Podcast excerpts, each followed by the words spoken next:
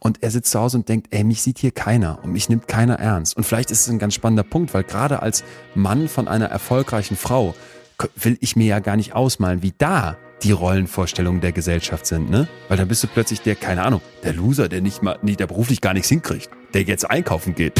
Wenn du selber das Gefühl hast, du musst so bestimmte Spielchen treiben, du weißt, dein Partner reagiert da äh, und darauf, wenn du dich so und so verhältst oder wenn du wenn du mal weniger gibst und so, dann sollte die große Warnlampe schon angehen, finde ich. Das beobachte ich, beobachte ich immer und immer wieder. Man nimmt sich dann vor, ja, so haben unsere Eltern das noch gemacht, wir machen das jetzt anders. Und dann fällt man doch in diese Rollen zurück rein. Jedes andere Projekt, wenn die gemeinsam in einer Agentur mit vielleicht zwei verschiedenen Abteilungen arbeiten würden, äh, da müssten die ein, zwei, drei Meetings pro Woche machen, um sich abzugleichen. Und in dem kompliziertesten Gebilde, was es überhaupt gibt, Familie äh, und so, macht man das nicht. Man muss sich ständig abgleichen. Betreutes Fühlen. Der Podcast mit Atze Schröder und Leon Windscheid.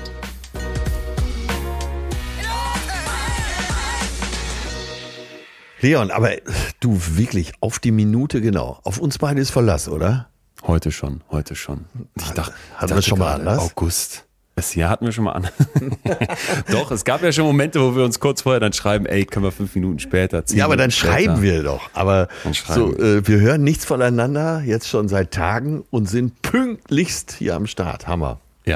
Ja, ja, ja. Also ja, wenigstens das. pünktlichst. Wenigstens das. Wenigstens, wenigstens das, immerhin. Und ich habe, ich habe heute Sachen für dich dabei, da glaube ich, werden nicht nur bei dir die Ohren schlackern, sondern auch bei der einen oder anderen Person, die uns hier zuhört und vielleicht in einer Liebesbeziehung ist oder mit Ja. der Liebe hadert. Du hattest ja vorgeschlagen, ähm, dass wir Liebeskummer machen. Dann hatte ich mir die Mühe gemacht, nochmal nachzugucken und Ja, festgestellt, ja. Moment mal, hatten wir doch schon eins zu eins 2019. Wer jetzt also sagt, Moment mal, heute geht's um was anderes aus dem Liebeskosmos, der könnte sich diese Folge aus 2019 einfach nochmal anhören. Habe ich gestern tatsächlich mit einer Fanin äh, verhandelt, das Thema. Äh, wobei Fan klingt dann immer gleich so äh, fanatisch. Äh, auch im Wortsinne, aber das war eine kluge äh, Oberstudienrätin, die uns schon lange hört und einfach mal guten Tag sagen wollte, backstage. Und dann äh, kamen wir so ins Gespräch und dann habe ich gesagt, ja, wir wollen unbedingt vor der Pause. Ja, sagt sie, oh, mir tut die Pause jetzt schon leid, aber wir wollen vor der Pause nochmal Liebe machen. Und dann äh, meinte sie, ja, gutes Thema. Und dann habe ich gesagt, ja, ich hatte vorgeschlagen Eifersucht und vor allen Dingen eben Liebeskummer. Und dann sagte sie, habt ihr schon mal gemacht? Das ist ein Ultra, das ist ein echter Ultra. Ja, das ist ja. auch fanatisch, das kann man nicht anders nennen. Und dann habe ich aber äh, gesagt, dass wir so, dass es heute um die Balance der Liebe geht und dann Ja, äh, siehst du. ja, gutes Thema, gutes Thema. Das hilft mir dann, äh, die Zeit zu überbrücken. Wie immer habe ich gefragt, weil auch ich ja mittlerweile für Kritik offen bin, was gefällt dir gut? Auch so dieser Teil am Anfang, wo wir über uns erzählen. Sie, Haben wir das eigentlich schon mal hier besprochen? Ich weiß gerade gar nicht. Ich glaub Ah, nicht, Doch, ne? der Woche Oder? zweimal. Doch, doch, ich glaube schon. ja?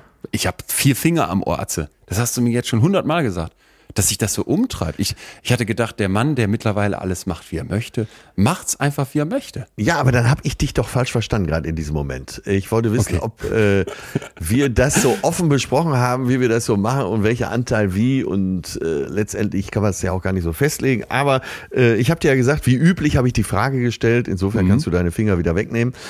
Okay. Und dann äh, hat sie gesagt, nee, die Mischung finde ich gut und auch, dass ihr dazu steht, was euch selber da so passiert ist. Äh, manchmal auch im? Zusammenhang mit dem Thema. Und äh, ja, dann fand ich es auch gut. Ich habe dir äh, entsprechend auch wieder einen bunten Mix an privaten Erfahrungen mitgebracht. Ich komme frisch aus Utrecht Ja, äh, und muss tatsächlich sagen, also diese holländischen Städte, die man hier aus Münster so in zwei Stunden gut erreicht, das ist einfach, das ist so schön da. Also ich kann es jedem nur empfehlen. absoluter mich dann, Geheimtipp, äh, weil alles zieht ja. immer nach Amsterdam. Nein, nein, Und es nein. gibt so viele andere schöne Städte und Utrecht Ja. vielleicht äh, sogar noch vor Amsterdam. Die Stadt ist so gemütlich, die ist noch so ursprünglich. Du hast alles das, was eben äh, Holland ausmacht, hast du genau da, oder?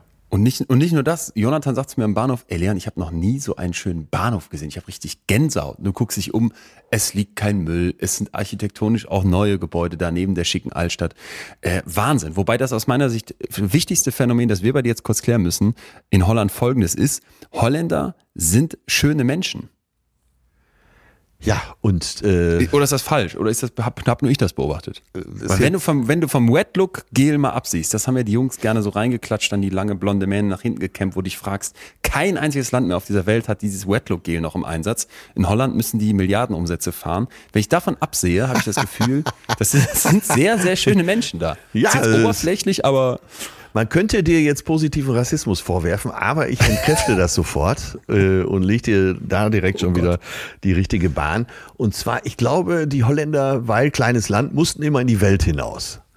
Ne, Sie haben viel gehandelt, sie waren eine starke Seefahrernation und in Holland hat sich alles immer gut gemischt. Und ich glaube, das macht's da aus. Das so, Ach so, äh, ach so. Ne? Wenn der Österreicher so einen Habsburger Doppelkinn runterhängen hat und, und ein genau. Auge an der Kniescheibe, ist der Holländer genetisch durchgemixt. Ganz genau. Der Holländer ist schön genetisch Äh, valide- durchgemixt und äh, deshalb nochmal wieder ein Appell, mischen, mischen, schaut in alle Welt. Das ist gut. Und das äh, entkräftet auch schon wieder die ganzen rechten Thesen der AfD und noch rechter, An der äh, Schönheit der Holländer Ne, geht die so. AfD zugrunde. dass wir äh, Ausländer reinlassen sollten, nicht draußen lassen. Wenn man das, Ja. ne? Also um auf diesen Toll. uralten Spruch Ausländer raus. Ne? Also wir verwandeln das in Ausländer rein. Um so viele Ecken hätte ich hier gar nicht gedacht. Was hat dich umgetrieben am Wochenende? Äh, ich habe gespielt zwei verschiedene Open Airs, eins in Bad Elster, wo Bad, wobei Bad Elster hört sich für mich so an, äh, sagen wir mal so wie eine Stunde vom Rhein entfernt.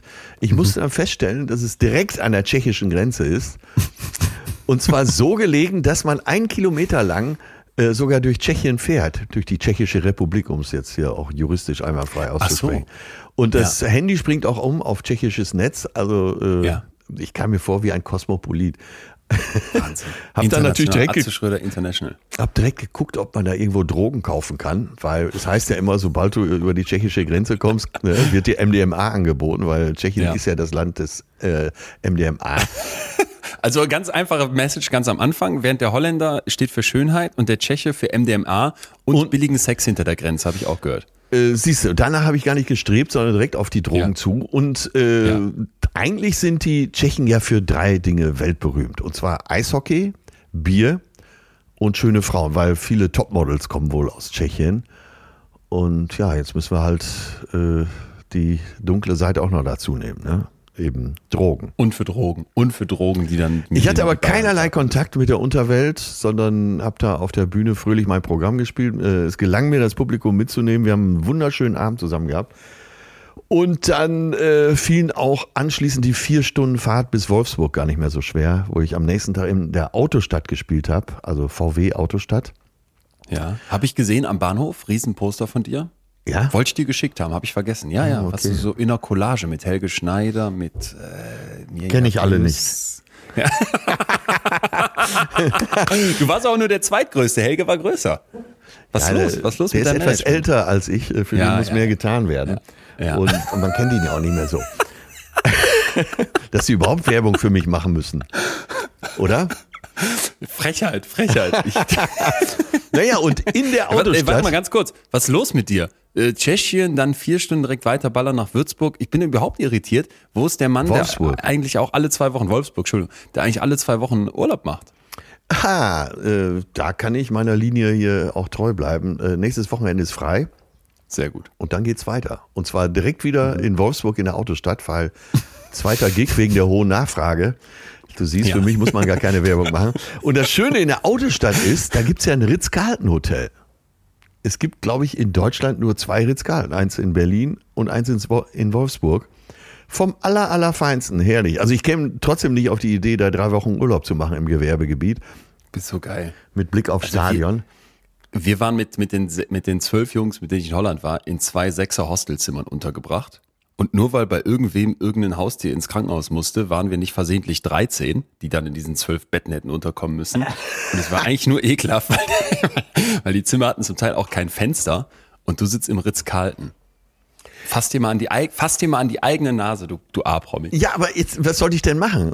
Also, äh, Nein, das der- stimmt. Da, alternativ Also ich wurde von Volkswagen gebucht. Dieses Hotel gehört zum Volkswagen-Konzern. Äh, so. Da musste ich die, mich da ja betten. Und Ja, außerdem äh, bist du jünger als ich. Und äh, darüber hinaus, äh, tatsächlich, ich lag in diesem Fünf-Sterne-Bett, also wirklich vom aller, allerfeinsten und habe an dich gedacht, wie bescheiden du bist. Nee, ich muss sagen, ich habe es gehasst mit dem Hostel. Ich habe auch im Vorfeld versucht, noch Einfluss zu nehmen, dass man das ändert. Dann habe ich mir so spießig, wie ich bin, mein eigenes Kissen mitgebracht. Das habe ich versucht, unauffällig heimlich auszupacken. Das wurde aber sofort von den anderen erkannt und war dann entsprechend Ursache für Hohn und Spott. Aber schlussendlich ähm, war es so ein bisschen Klassenfahrtsatmosphäre. Ist auch geil. Das im Ritz-Carlton nämlich wahrscheinlich nicht. Ja, wollte ich sagen. Ne? Das hat ja auch was. Ähm, ja. Aber so, so macht jeder auf seine Art. Und für mich war es ja kein Urlaub. Das muss man auch dazu sagen. Wobei, ich versuche auch mittlerweile mit meinen knapp 57 auch im Urlaub jetzt nicht mehr in sechs Zimmer, äh, sechs Gästezimmer zu buchen. Wird ja immer mal wieder angeboten. Aber wichtig ist, man macht so auf den Portalen, wenn man das Hotel sucht, macht, gibt man vorne schon die Filter ein. Ne? Hohe Bewertung, also höchste Bewertung. ja. Und mindestens fünf Sterne. Nein, Entschuldigung. Leute, nee, ist okay. Hey, versteh mich nicht falsch. Ich gehe auf drei niemand. Sterne. Ich gehe auch in eine Pension. Ja. Ist alles fein, ist alles fein. Und das steht dir zu und das darfst du dir gönnen, Azaferse hart gearbeitet. Bist du denn bereit für hier auch ein bisschen Arbeit? Weil es mir so unter, mir, mir juckt schon, schon unter Fingernägel. Sagt man das? Es, es kribbelt, weil ich habe Bock jetzt unser Thema Es brennt hier auf den Die, Nägeln? Ja, es brennt mir auf den Nägeln und es, wo kribbelt's einem dann? Es kribbelt mir, sagt man doch auch. Irgendwo kribbelt's mir. Ist auch egal. Ich habe Bock, dass wir hier reinstarten, weil du hast ja recht, die Liebe muss hier immer wieder behandelt werden. Und heute finde ich so diese, diese, diese Kernfrage, die Kernfrage, um die wir uns gleich äh, kümmern müssen, ist, was ist, wenn die Balance in der Beziehung nicht gegeben ist? Also, weil ich finde, so die Idealvorstellung wäre doch, in der Beziehung ist irgendwie 100 Prozent und dann geben beide 50 Prozent an Energie, an Geduld, an, an Lust, an, an Kleinigkeiten, an Arbeit im, im, im Haushalt. Und jeder, der schon mal in einer Beziehung war, merkt, ey, das funktioniert nicht es ist eigentlich nie 50-50. Und ob es dabei ums Commitment geht oder um die Kleinigkeiten, die so erledigt werden müssen, ist es nie gleich. Und dann hat vielleicht der eine mal 60 und der andere nur 40.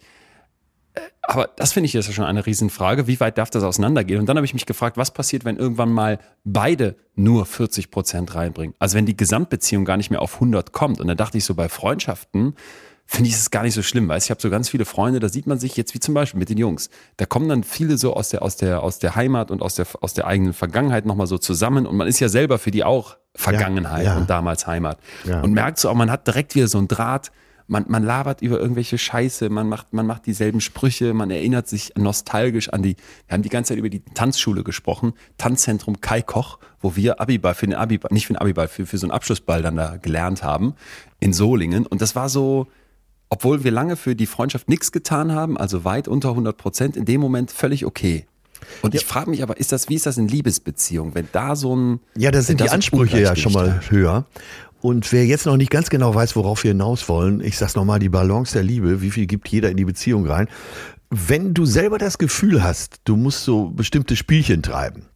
Du weißt, dein Partner reagiert da äh, und darauf, wenn du dich so und so verhältst oder wenn du wenn du mal weniger gibst und so, dann sollte die große Warnlampe schon angehen, finde ich. Weil ähm, so eine Beziehung sollte kein äh, Geschacher sein. Ne, man, man sollte nicht so für jeder für sich ein Konzept entwickeln. Also ich will nächste Woche will ich mit meinen Jungs eine Tour machen, also mache ich diese Woche mal das und das. Da wird es heute drum gehen. Wie offen spricht man das aus? Wie bewusst muss man sich sein? Äh, Gibt es über die Romantik hinaus eben Voraussetzungen, die für eine, sagen wir mal, partnerschaftliche Beziehung gegeben sein müssen. Ich glaube, das muss man auch vorneweg sagen, worum es uns geht. Und jeder, der in einer längeren ja. Beziehung schon mal war, weiß, wie das manchmal ist, dass man sich selber nicht verstanden fühlt oder es kam beim anderen falsch an und dass man denkt, ja, man, man müsste so Spielchen anfangen. Und da sage ich immer äh, wirklich mit erhobenem Zeigefinger, Vorsicht, wenn du in Spielchen denkst wenn du denkst. So nach dem Motto, ich, ich muss mich irgendwie rächen oder ich muss jetzt taktieren. Ich muss taktieren, ich, äh, wenn ich das mache, äh, ja. wird sie so reagieren. Ja. Jetzt verhalte ich mich ja. mal drei Tage scheiße, dann können wir äh, ja äh, dann weiß sie erstmal, was das alles hier wieder wert ist. Ich spreche jetzt aus der männlichen Sicht. Ne? Umgekehrt geht's natürlich genauso. Und ich glaube, da muss man, dann muss wirklich die innerliche Warnlampe angehen, wenn man denkt, oh, wir schachern hier gerade. Man ist nicht auf dem Bazar. Jeder muss was geben und darum geht's ja heute. Wie viel gibt jeder? Und wie du schon sagst, äh, mal gibt der eine 60 Prozent, äh, mal gibt der andere 70 Prozent. Aber was ist, wenn beide nur 30 Prozent geben? Dann entsteht genau, ein Vakuum. Genau. Genau, aber das sind ja zwei Teile. Vielleicht dröseln wir die mal kurz auf. Ja, ich wollte nur hier so äh, thematisch schon mal ja, so ein paar Köder hinhalten. Finde ich super. Auch was du gerade gesagt hast, so dieses, dieses Schachern und, und Spielchen spielen. Erstmal der, erstmal der erste Punkt. Ja. Also wenn jetzt das nicht gleich ist, nicht 50-50. Mein Eindruck ist, es ist eigentlich nie genau 50-50. Und Kann's wenn dann ja so nach dem Motto zufällig, ja, kann es irgendwie gar nicht. Ja. Bis wohin ist es okay? Und heißt es dann, dass es erst ab einer gewissen Zeit problematisch wird? Also wenn über längere Sicht der eine die ganze Zeit 70 gibt und der andere 30? Oder würdest du jetzt, würdest du sagen, ey, Moment mal, schon bei 60, 40, wenn das länger als zwei Stunden dauert, werde ich hibbelig? Wie, wie würdest du das für dich so taxieren? Ich würde das taxieren, dass man äh, immer, dass jeder immer über 50 Prozent geben sollte. Und, ja, das, äh, wie, wie, wie jeder über 50 Prozent macht ja jetzt mathematisch keinen Sinn. Ja, genau, da, darum geht's ja. Dass aber jeder immer etwas mehr Gutes rein, dann, dann schwappt das halt über, über die Überlaufkante im Infinity Pool. Aber ähm, ja, man sollte immer, immer Gutes geben. Selbst wenn der andere mal nicht gut drauf ist. Und jeder hat mal einen schlechten Tag. Und jeder kann auch mal verletzend sein, äh, unbeabsichtigt. Und trotzdem solltest du dann nicht so reagieren, dass du sagst, oh, jetzt bin ich auch verletzend. Da fangen die Spielchen ja schon an. Dann lieber ja. äh, sanft noch mehr Gutes reingeben. Und lieber das Becken mal überlaufen lassen, aber dann ist es wenigstens immer voll. Wir müssen uns so alle im Klaren darüber sein, wie nah und vertraut wir auch miteinander sind. Der Partner bleibt auch immer ein Fremder. Das heißt, es bleibt ein Geheimnis bestehen, äh, was nicht zu 100 Prozent aufgeklärt werden kann. Klar, äh, die romantischen Vorstellungen sind, äh, man verbindet sich miteinander und man geht ja. fast eine Symbiose ein. Und da würde ich mal sagen, wenn ich den Verstand wieder einschalte, symbiotische Beziehung, das kann über die Zeit nicht klappen. Das ist, äh, der Anspruch ist zu hoch. Und deswegen sage ich auch, ein Teil deines Partners wird immer fremd für dich bleiben. Und das ist auch völlig okay so. Und deswegen sollte man immer sehen, dass man ein bisschen mehr gibt. Jeder sollte immer ein bisschen mehr geben. Okay. Und ah, okay. nie, nie dieses Verstanden. Gefühl, jetzt hat der, äh, er hat im Moment vielleicht nicht so viel Interesse an der Beziehung, was ja auch selbst in sehr gesunden Beziehungen immer sein kann. Ne? Hat, man hat mit sich selber zu tun, man ist nicht in der Lage, so viel reinzugeben. Dann gibst du vielleicht ein bisschen mehr. Ne? Und mhm. äh, deswegen, wenn du danach fragst, nach diesem Verhältnis, dann würde ich sagen, meine Idealvorstellung wäre immer beide über 50 Prozent. Dann ist das sicher das Fass auch immer voll. Ich finde es geil, wie du hier aufdrehst. Ich bin total, total begeistert gerade von deiner Energie auch. Ja. wirklich, ja, aber, nee, wirklich. Aber dieser Gedanke, und ich glaube, der muss uns heute zugrunde liegen. Ich wiederhole mich zum dritten Mal, du kannst jetzt alle zehn Finger an die Ohren nehmen. Hab ich. Ähm, hab ich. Der Partner, ich sag's nochmal langsam, bleibt immer auch ein Fremder.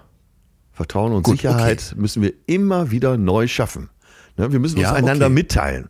Und, im, und zwar immer wieder. Du musst dich immer wieder neu mitteilen. Sonst macht sich jeder seine eigenen Gedanken. Und du kannst ja noch so gut denken vom anderen. Äh, du denkst vielleicht trotzdem, ja, aber äh, da hat er sich vielleicht daran gewöhnt, dass ich so viel gebe und nimmt sich selber etwas zurück. Nein, drüber sprechen, aufklären. Jeden Tag müssen wir den anderen neu erforschen. Ja. Entschuldigung. Ja, das ist ja.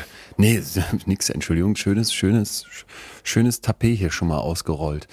Ist es denn so, wenn du jetzt auf deine Beziehung guckst, dass du das so taxieren kannst, nach dem Motto, jetzt, also jetzt gerade in dem Moment bin ich eher so bei 60 und sie ist bei 40 oder machst du das gar nicht so? Also wir ich weiß nicht, wie lange man das machen kann. Und äh, man hat verschiedene Phasen in einer Beziehung. Und wir reden und reden und reden immer wieder darüber. Im Prinzip jeden Tag. Und äh, wir treiben absolut keine Spielchen miteinander. Das war wirklich das Commitment von, vom ersten Tag an. Hier werden keine Spielchen ja. gespielt. Das ist ganz wichtig. Ich glaube, jeder versteht gerade, was ich meine. Ne? Ja, ja, ja. Ja, ja. So diese Gedanken, ja. wie du eben gesagt hast, äh, muss ich hier taktieren? Oder äh, nehme ich mich jetzt zurück oder mache ich das, weil dann wird das dabei rumkommen. Nein, immer offen drüber sprechen, auch wenn es schwerfällt. Jetzt ist das nicht deine erste Beziehung mit äh, den eben angesprochenen 57 Jahren. Guckst ja auch auf eine Erfahrung zurück. Ja. Hast du das denn mal erlebt, dass so diese, dass so eine Unbalance da war? Es, in langen Beziehungen wird immer mal eine Unbalance sich einschleichen. Und äh, vielleicht auch unbemerkt von beiden. Aber sobald es einer mhm. bemerkt, muss man das zum Thema machen. Okay. Und das ist, glaube ich, sehr, sehr wichtig. Und wenn man jemanden dazu holt, der äh, vielleicht etwas moderiert, äh, weil äh, Beziehungen, wo über längere Zeit nicht gesprochen wird, die können tatsächlich so auseinanderlaufen, so unmerklich auseinanderlaufen. Und dann ist es, glaube ich, sehr, sehr wichtig, dass man das versucht, irgendwie wieder zusammenzubringen und äh, eine gewisse Augenhöhe zu schaffen. Und die, unsere Folge heißt ja Balance der Liebe. Ne? Und Balance heißt, ja. meint ja eben auch die Augenhöhe. Meint eben auch den Respekt. Und der muss immer relativ gleich sein.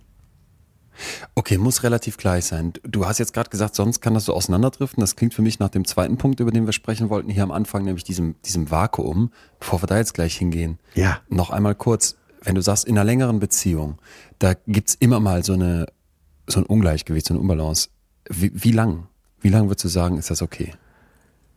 Oh, das ist echt eine ganz schwierige Frage. Jede Beziehung ist anders und äh, einige brauchen mehr Nähe, andere brauchen weniger Nähe. Das kann man, glaube ich, so generell nicht sagen. Oder hast du da andere äh, ja, Studien zu? Nee, nee, das ist natürlich auch ein Thema, was, was, was die Studien anbelangt, wirklich schwierig ist. Ich habe gleich Sachen für dich, die, die mich aus Studiensicht wirklich, wirklich faszinieren.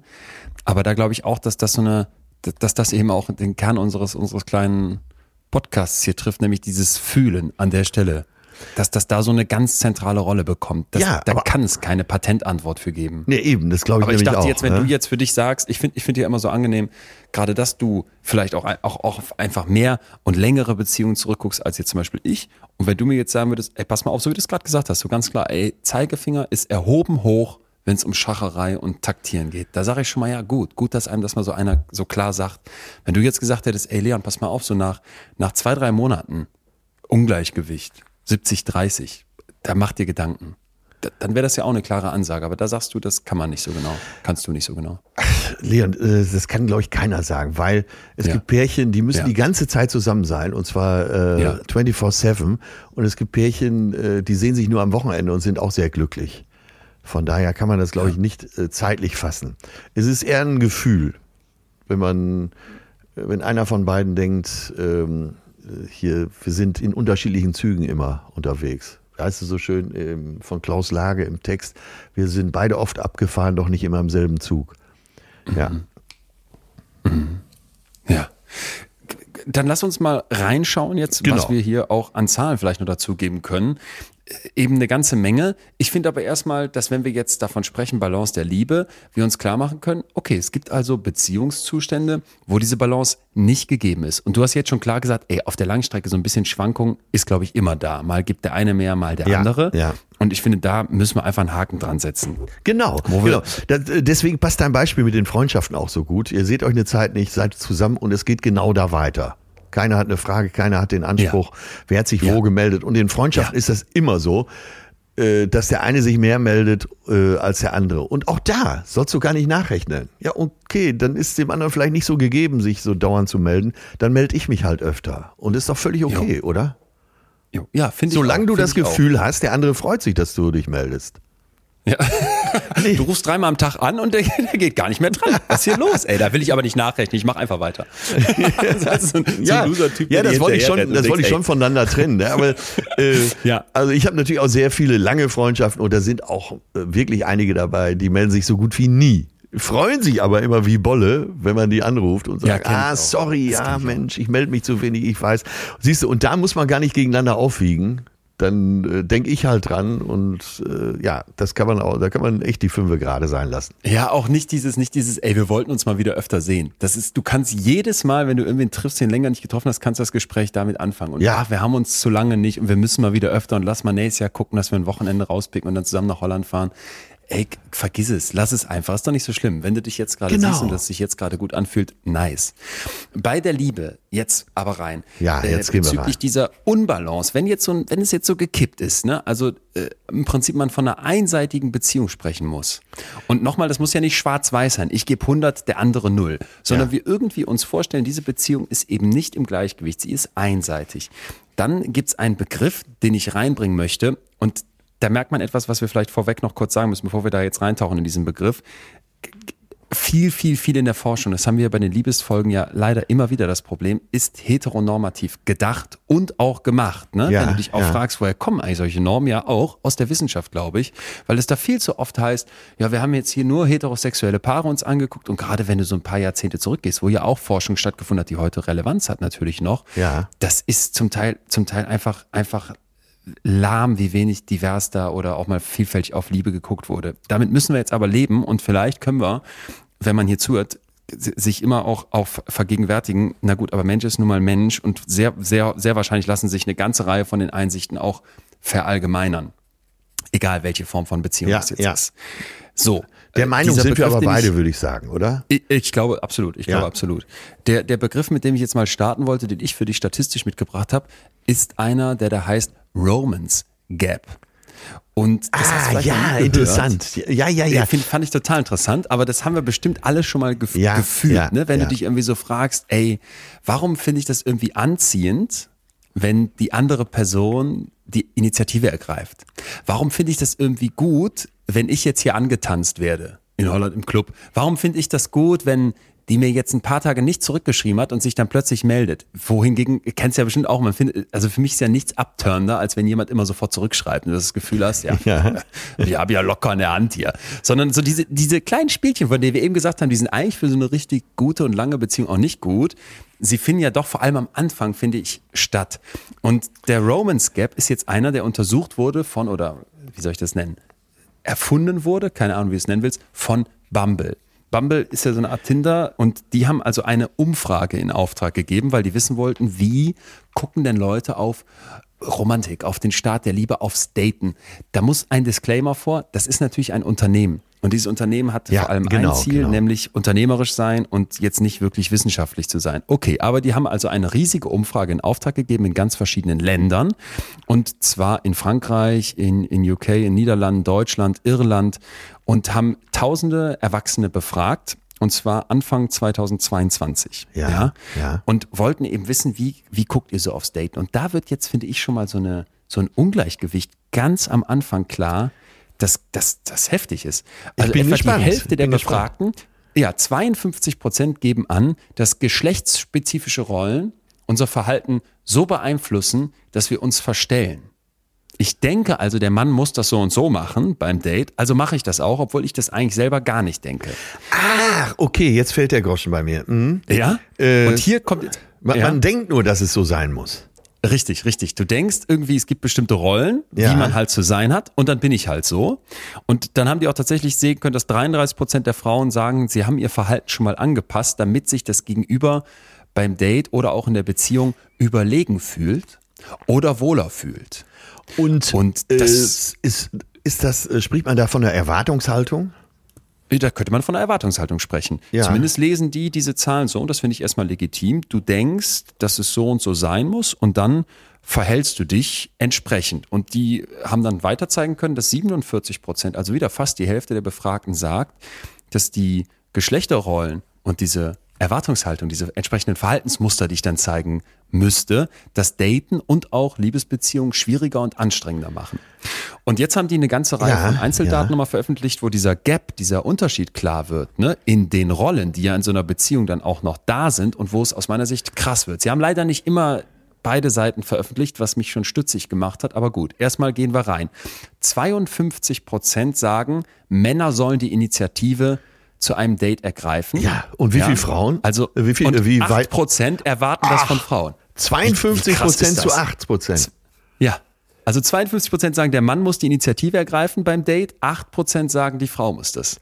Da, da, alleine da, wenn du dir jetzt vorstellst, aus vielen verschiedenen europäischen Ländern mit tausenden Erwachsenen, kommt so eine Zahl raus, das finde ich schon als Unterschied heftig. Was ist dein persönliches. Gefühl?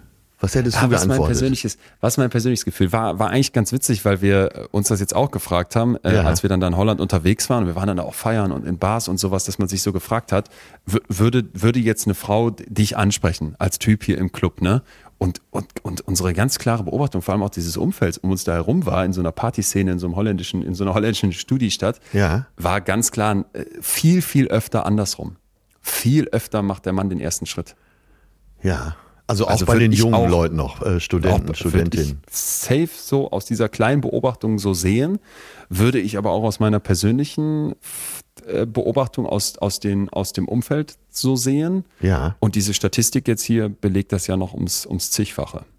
Wobei in so einem Club äh, hast du ja, also die meisten gehen ja in einen Club, weil sie denken, da kommt zu irgendwelchen äh, ja, Kommunikation zwischen den Geschlechtern. Ja. Also das äh, also eine Erwartungshaltung bei Betreten. Ja. Wenn du in ein Ja. Restaurant gehst, gehst ein, ein teures italienisches Restaurant, was ich, wo ich ja immer denke, der Flirtfaktor ist viel höher. Ja, aber auch da wäre es wahrscheinlich eine ähnliche Zahl, ne? Von Erwartung. Ja. Tja. Ja, vielleicht. Genau. Und dann geht es aber weiter mit diesen Erwartungshaltungen und auch zu den Rollen, zu denen wir gleich kommen, und dem Ungleichgewicht. 43 Prozent sagen in dieser Umfrage, Männer sollen mehr verdienen als die Partnerin und die Finanzen verantworten.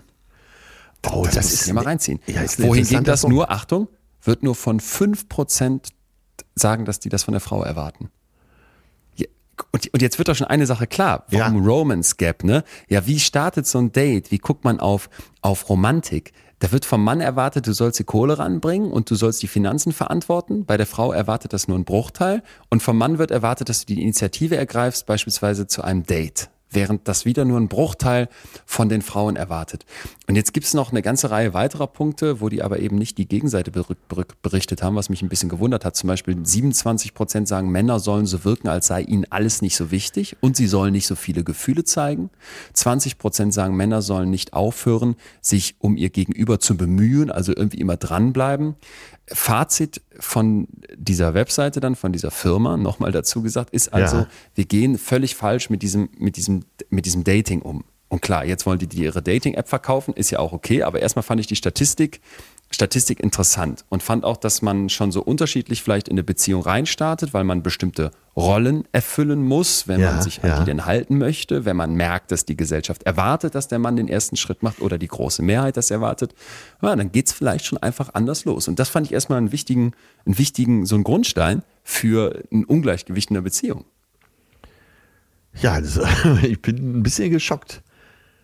Tatsächlich. Ähm, wie würdest du, der du ja tatsächlich jünger bist als ich, so ein Date angehen? Also, das, Boah. das ist jetzt Theorie. Also, Das ist ja einfach nur Theorie. Ich frage dich nicht, wie du dein letztes Date gestaltet hast, aber wie würdest du ein ideales Date angehen? Wo habt ihr euch überhaupt kennengelernt? Also ich würde, glaube ich, immer sowas, wie- du hast gerade vollkommen recht, immer eher sowas wählen wie, wie, also äh, ganz kurz, erstes Date heißt ja jetzt schon, man hat schon irgendwie so eine Connection und sagt, jetzt machen wir die erste Verabredung, oder? Genau, genau. Man, Okay. äh, irgendwo hat man sich kennengelernt, meinetwegen auf einer Party, hat man sich- äh, Ja. hat sich Ja. nett unterhalten und wollen wir uns nicht mal treffen. Ja. Weil das muss ich nämlich dazu sagen, denn es wäre für mich undenkbar, und das, das haben mir hier, haben mir Freunde erzählt und Freundinnen in Münster auch im Studium, da gibt's Leute, die, wenn dann in der Lernphase in der, Klausur, in, der, in der Bibliothek ganz viele Leute für die Klausuren lernen, dann sitzen die da und dann geht plötzlich jemand an, der, an deren Tisch vorbei und legt denen ein Zettelchen hin mit der Telefonnummer drauf. In meinem Leben wäre ich dazu nicht in der Lage. Ich finde es gar, ich find's gar nicht eklig, weil das ist eigentlich ganz schön. Da hast du doch die Wahl, ob du jetzt antwortest oder nicht. Aber ich würde mich das nicht trauen. Ja, aber das muss doch ihr mit einem Augenkontakt oder irgendwas. Äh, aber ich meine, Entschuldigung, aber man will doch wenigstens mal ein bisschen miteinander sprechen erst, oder? Wenigstens keine drei Ahnung. Sätze. Kannst ja, kannst, ja, kannst ja anrufen oder nicht. Okay, also ich würde mich am liebsten irgendwo ganz ungezwungen kennenlernen und dann, ähm, Ja. so wie du sagst, würde ich lieber in ein Restaurant gehen als, als ins Kino. Also immer lieber irgendwas, wo man redet, wo was, wo was, wo man sich austauschen kann, wo was passiert. Ich fände, glaube ich, immer sowas Öffentliches angenehmer als jetzt direkt zu Hause, weil man, weil man nicht zeigen muss, wie, wie unordentlich man im Badezimmer ist oder, oder Genau. weil jetzt wieder mein Spleen. Stell dir mal vor, ich treffe mich mit einer, ich komme da hin und ich muss irgendwas Ekliges aus dem Kühlschrank essen. Das würde ich ja im Leben nicht übers Herz bringen. Dann, ja, in deinem Fall wäre es schon so, du, äh, du müsstest den Kühlschrank anfassen. ich würde erstmal die Klobrille mit schön Doppel, Doppel, Doppel Klopapier auslegen. Ja, Hätte man aber eine eigene Seife äh, dabei. Jetzt äh, auf irgendeiner äh, Party habt ihr euch in der Küche eine Viertelstunde unterhalten oder vielleicht eine halbe Stunde und dann äh, sagst du, Mensch, wie nennen wir sie denn mal? Olivia, Ja, das ist Äh. ein sehr, guter- sehr guter Name. äh, fand ich sehr nett, lass uns doch mal treffen. Und sie sagt, ja, gute Idee. So. Ja. Dann und dann würde ich halt, ich glaube, ich würde in ein Restaurant gehen und dann würde ich mich da, jetzt äh, nennen mich altmodisch, aber dann ich wäre, hätte schon das Gefühl, dass dieses, ich würde mich sehr freuen, wenn ich sie dann einladen dürfte, könnte aber auch verstehen, wenn das man, wenn man das nicht will. Also würde ich das vielleicht anbieten oder würde halt sagen, ich würde dich gern einladen, wie auch immer. Dann würde ich, was ist schwierig zu sagen, keine Ahnung, so halt. ja. Kann, kann ich gar nicht genau sagen. Wird man sich, ich würde mich, man wird sich unterhalten. Was ich immer schade finde, ist, man ist ja dann doch irgendwie engstirnig, ne? Kennst du das, wenn dann so in so einem, in so einem Moment so einzelne Sätze fallen, wo du merkst, oh Gott, das war jetzt ein Satz und der hat alles kaputt gemacht. Ja. Also sagen wir mal, du Uff. unterhältst dich die ganze Zeit gut und dann irgendwann sagt die, boah, ja, und nächstes Wochenende, da muss ich mal gucken, weil da muss ich zum Spikeball-Turnier und ich habe jetzt echt viel Spikeball trainiert und sitzt da und denkst, oh yo, ciao. Ja, natürlich, so Sätze fallen, ne? Wo man denkt, So bitte, bitte, lieber Gott, lass sie das nicht gesagt haben. Oder sie sagt, Sie äh, sie sagt, äh, naja, die AfD hat ja schon ziemlich recht, ne? Ja, okay, aber da, oh Gott. So geht's ja, Ja, nicht. genau, Wir sind genau, ja kein so. Einwanderungsland. Und du, weil die sie aber so super hübsch ist, Lindner war echt sympathisch. und, und, und So du ich auch opportunistisch, weil sie so hübsch ist, sagst, äh, ja, habe ich so noch nicht gesehen, aber ist natürlich was dran. oh Gott. Leute, alle Spaß, ne? Spaß hier. So, ähm, jetzt ist dieses Date gelaufen. Man ist also reingestartet mit dem Romance Gap, weil ja irgendwie vom Mann was anderes erwartet wird als von der Frau. Und ich finde es deswegen so interessant, weil wir offenbar mit ganz unterschiedlichen Rollen reinstarten. Ich habe da mal ein bisschen geguckt, das lässt sich nicht so einfach einfach festnageln. Das ist jetzt nicht wissenschaftlich, aber ich habe auf einer ganzen Reihe von Seiten so Impulse gefunden, wonach man denn mal gucken könnte, ob die Beziehung zu einseitig ist, also ob die Balance fehlt, ne, wenn es dann jetzt weitergeht. Also ein Punkt, wo ich immer denke, das, das sollte einen wirklich, wirklich aufhorchen lassen. Hier stimmt was nicht, hier ist vielleicht auch zu viel. Ungleichgewicht ist so dieses, wenn ich mich immer wieder hinterfrage. Bin ich eigentlich schlau genug? Bin ich lustig genug für sie? Ah, bin okay, ich okay, schön okay, okay. genug oder Ja. bin ich viel hässlicher? Ne? Ja. Also ich so die ganze Zeit sehr viel Energie darauf setze, ähm, mich, zu, mich zu hinterfragen. Dann, wenn ich mich permanent entschuldige. Also ich entschuldige mich mehr, als ich eigentlich müsste. Klar, manchmal macht man irgendwie Scheiße und dann muss man sagen, sorry, tut mir leid. Aber wenn man immer, immer mit diesem äh, sorry Ja, ja, ja. jedes Mal, wenn Streit ist, du derjenige bist, der sagt, ich, ich entsch entschuldige mich am Ende, dann glaube ich, sollte einem das schon ein Zeichen geben, weil es gehört eben auch dazu, dass beide Fehler machen. Und wenn du dich immer hinten anstellst und sagst, ich suche den Fehler auch bei mir, ist die Entschuldigung das Naheliegende. Aber ich finde, zu einer echten Entschuldigung gehört ja vor allem erstmal die Schuldfrage. Und wenn die so ganz unausgewogen Ja, ist ja. und du die immer nur bei dir siehst, hui, Dann startet man ja auch mit einer Unwucht da rein, oder? genau, genau, genau. man macht den anderen größer als sich selbst oder sich selber kleiner und äh, da ist ja von vornherein dann keine Augenhöhe da. Und es geht weiter mit Entschuldigungen, wenn ich die andere Person immer so entschuldige, ne? indem ich zum Beispiel sage, ja, so, so ist der halt oder boah, der hat aber auch jetzt eine stressige Woche hinter sich gehabt, natürlich ist der jetzt irgendwie arschig zu mir am Freitag.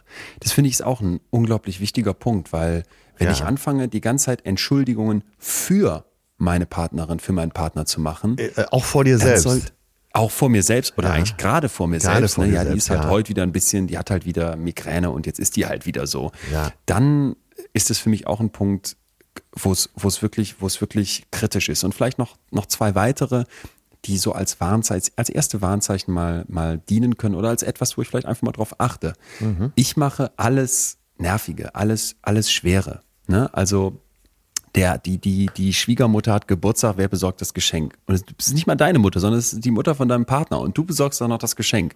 Du bist diejenige, die sich darum kümmern muss, dass, Ja. keine Ahnung, die, die kaputte Dachziegel am Dach repariert bist. Du musst so all dieses, all dieses Schwierige machen. Da wollte ich gleich mit dir nochmal über Mental Load in Beziehungen sprechen, weil ich glaube, das ist sowas, was so ganz unsichtbar in vielen, vielen Beziehungen Ja, wirkt im ja, Hintergrund. ja. Und was ein totaler, ein totaler Hinweis für ein Ungleichgewicht ist.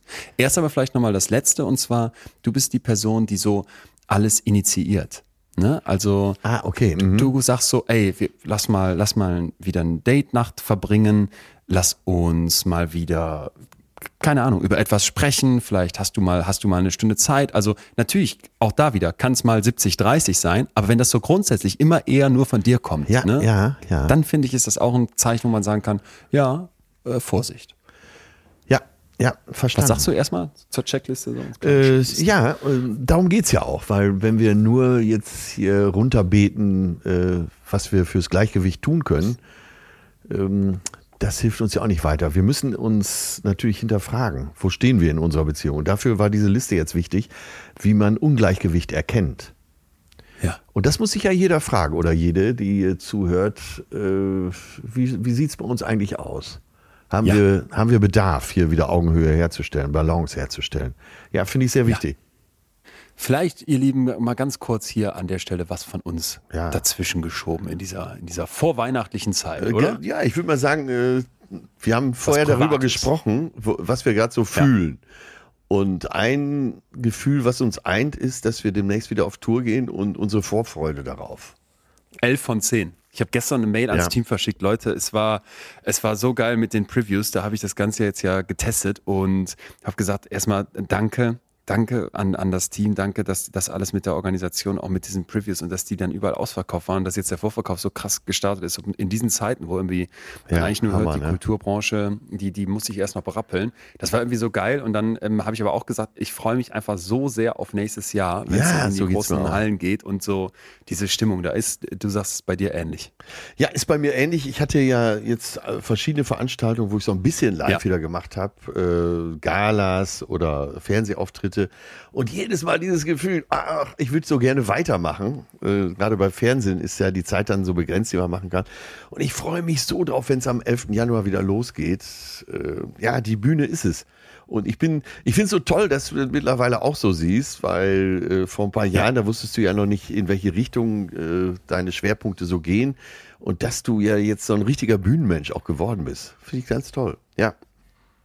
Sag mal deine Show. Also das Ganze heißt echte Gefühle. Das passt natürlich, es ist ja sowieso bezeichnet. Wir haben diesen Podcast Betreutes Fühlen. Deine Show heißt echte Gefühle. Meine Show heißt gute Gefühle. Und ich glaube, im Endeffekt fließt in beiden etwas von diesem Podcast auch ein. Und trotzdem habe ich mich gefragt, ist das, ist das, ist das, ähm, ist das natürlich auch unterschiedlich, was wir machen? Ja. Also was kriege ich bei dir, bei dir auf der, bei dir auf der Showbühne? Kriege ich dann nur, ich habe ja damals dein Programm schon live gesehen, da habe ich viel, viel Show-Atze gehabt, aber ich, ich hatte immer für mich die schönsten Momente, wo ich so gedacht habe, jetzt sitzen auch Freundinnen und Freunde neben mir und zwar, es war einfach ein geiler Abend. Und man kommt da natürlich hin und denkt sich, ja, da, ich lach doch nicht über so einen Atze Schröderwitz. Ich habe mich tot gelacht, immer wieder.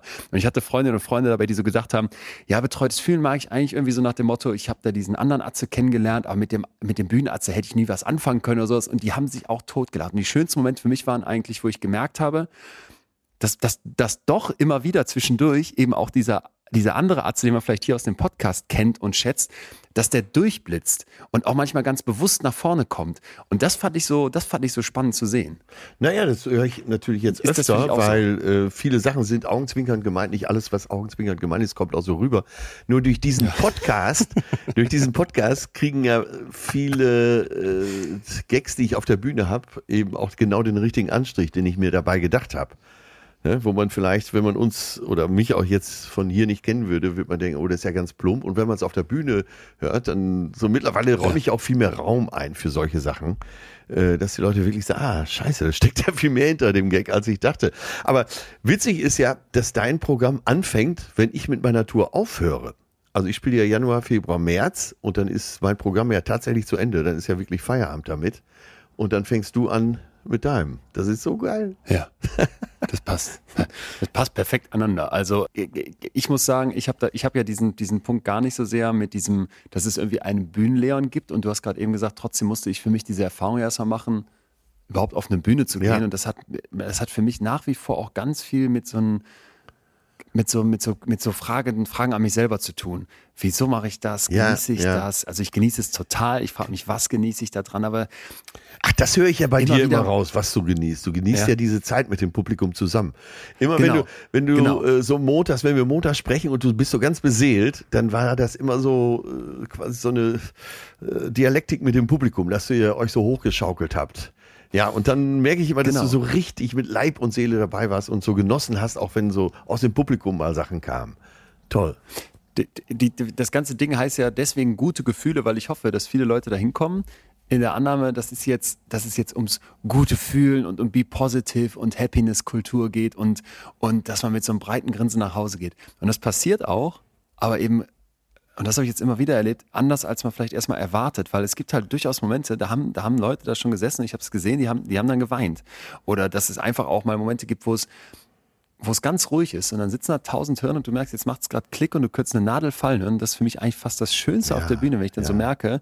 Es gibt zum Beispiel eine Stelle, das würde ich auch sagen, eine meiner liebsten, da rede ich über emotionale Wunden. Und was für emotionale Wunden unsere Eltern uns mitgeben, womit wir Ja. so geprägt werden. Du erzählst ja hier oft auch von der Prägung und von der Konditionierung und wie diese Vergangenheit bis in unser Heute reinwirkt und wie wir mit solchen emotionalen Wunden umgehen können. Ja. Und dass es da verschiedene Wege gibt. Ich verrate jetzt nicht alle, aber ein Weg halt eben der ist, dass du dich fragst, kann ich verzeihen? Kann ich loslassen? Und da hat mir eine erfahrene Therapeutin was, was erzählt, weil ich den Bühnen, Leuten auch auf der Bühne erzähle, dass du eben sagst, zwischen dem Erkennen, ich habe da eine emotionale Wunde und dem vergeben können, brauchst du Raum. Brauchst du Raum für die Gefühle, die damit einhergehen. Vielleicht eine Wut, die sich angestaut hat, vielleicht auch eine Traurigkeit, vielleicht eine Ver- Verletzlichkeit. Und wenn du die zulässt, ist dann wie so eine Wunde, die wirklich heilen kann, dann kannst du irgendwann am Ende dieses Prozesses sagen, und jetzt streich dir die Hand aus, liebe Mutter, lieber Vater, liebe Bezugsperson, und verzeih dir das. Und dann kann man auch wie, äh, kann man irgendwie weitergehen. Und du merkst halt einfach, wenn das, Das dann berührt einen eine ja schon, wenn du das jetzt Forschung so dazu. nacherzählst, ja. Genau, wenn, wenn das dann die Leute berührt, das genieße ich total. Und da habe ich so das Gefühl, das heißt für mich eben gutes Fühlen. Und das versuchen wir auch hier in diesem Podcast ja zu, zu transportieren, dass man eben nicht sagt, es muss immer, immer strahlen und immer happy sein. Es wird natürlich auch viel gelacht an dem Abend und am Ende geht man hoffentlich auch mit dem Strahlen, aber dass man eben sagt, wie gehe ich eigentlich mit negativen Gefühlen richtig um und haben die nicht auch eine gute Seite? Das ist so für mich die, die Kern, die Kernidee. Und das sind die Momente, die ich am meisten genieße, die darauf einzahlen. Ich freue mich auf deine Tour. Weil Atze, da habe ich wir viel holen Zeit uns, für dich. Wir, wir, wir können ja beide ähm, uns schon mal Tickets füreinander holen. Ja. Wir würden uns freuen, Leute, wenn ihr das auch macht, weil es lohnt sich. So kann man, kann man es einfach selbstbewusst so sagen. Ja, es wird vor Dingen Abend. kann man sagen, dass wir beide sehr viel Herzblut drinstecken haben. Und ich finde, Ja. das ist das Schönste, Ja. was man über sein eigenes Programm sagen kann. Ja. Viel Schweiß, viel Herzblut, viel Freude.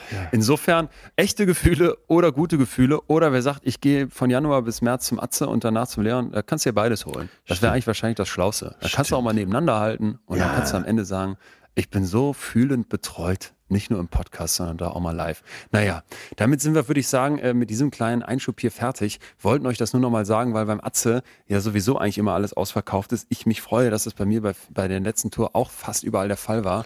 Und wenn ihr Tickets noch haben wollt und vor allem vor Weihnachten, das läuft jetzt langsam in so einen Trichter hin und da wird's zum Teil schon knapp in manchen Städten. Äh, falls ihr Bock auf eine Karte habt, holt euch die bald. Ihr verschenkt was Schönes. Leon, ach, ich freue mich. Ich auch. Fühl dich, fühl dich betreut, mein lieber Schatz. Dito, Dito. Aber geh noch mal auf Mental Load ein. Ja, also es gibt da eine, eine, eine, eine Sichtweise, die, die ich so für mich noch gar nicht hatte, die ich aber eigentlich total schön finde und die so ein bisschen zu unserer Nostalgie-Folge nochmal passt. Und zwar, das ist die Nostalgia Trap. Das Ja. ist eine, Okay, ja. f- f- eine Forscherin aus den USA, Stephanie Kunz, die da Direktorin des Council of Contemporary Families ist. Und äh, die sagt, wir sollten mal aufpassen. Ja, es gab im, in der Geschichte immer so, eine, so, eine, so ein Patriarchat. Ne? Ja, ist, ja. der, der Mann hat die Autorität und die Frau wird, Ja. wird oft schlecht behandelt, systematisch auch schlecht behandelt. Aber, und das finde find ich so, ein- so einen schönen Punkt, und da eben die Nostalgiefalle, denk nicht, dass die Familien immer so waren, wie sie in deiner Vorstellung früher waren. Ja, also ja. sie macht das dann wie folgt auf. Vor dem 19. Jahrhundert ist jetzt was her, aber es ist ja schon ein wichtiger Punkt, weil wenn man heute so erklärt, wieso sind Familien so, da sagt man, ja, war ja immer so, ne? Der Mann ist halt der Breadwinner und die Frau kümmert sich halt ums Häusliche. Vor dem 19. Jahrhundert, sagt diese Forscherin, da wären Vater, Väter in der Regel sehr stark in häusliche Tätigkeiten eingebunden gewesen. Zum Beispiel irgendwie das Füttern von den Holzöfen, also immer gucken, dass genug Kohlen reinkommen. Das äh, Tragen und Holen von Wasser, dass man die Kinder im Lesen unterrichtet, die Pflege der Beziehungen zur Großfamilie, zum Nachbarn. Ja, ja. Also äh, mit anderen Worten, die, die leisteten damals etwas, das man heute emotionale Arbeit nennen würde. Und zwar in einem viel größeren Ausmaß, als das vielleicht heute der Fall ist. Während, so die Autorin, die Frauen damals oft für die finanzielle und vielleicht auch vermarktungsbezogene Seite vom Familienunternehmen st- zuständig waren, was dann natürlich häufig landwirtschaftlich geprägt ist. Ja, wollte ich gerade sagen, durch die Industrialisierung äh, ist ja auch ein Genau. Zeitungleichgewicht äh, entstanden.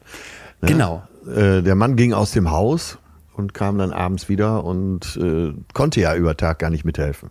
Richtig. Richtig. Und das meint sie nämlich auch. Irgendwann wurde dann die Lohnarbeit außerhalb des Hauses zur Norm. Hier sind sie wieder, die Normvorstellung, die Gesellschaft. Und da waren halt die Väter eher diejenigen, die diese Arbeit angenommen haben. Wenn wir uns erinnern, wie das anfing mit der industriellen Revolution, war das ja auch eine massiv körperliche Arbeit. Ne? Eine, Ja, wo, wo ja. man vielleicht irgendwie unter Tage geschuftet hat oder was weiß ich, was in, in, in der Fabrik Sachen schleppen musste.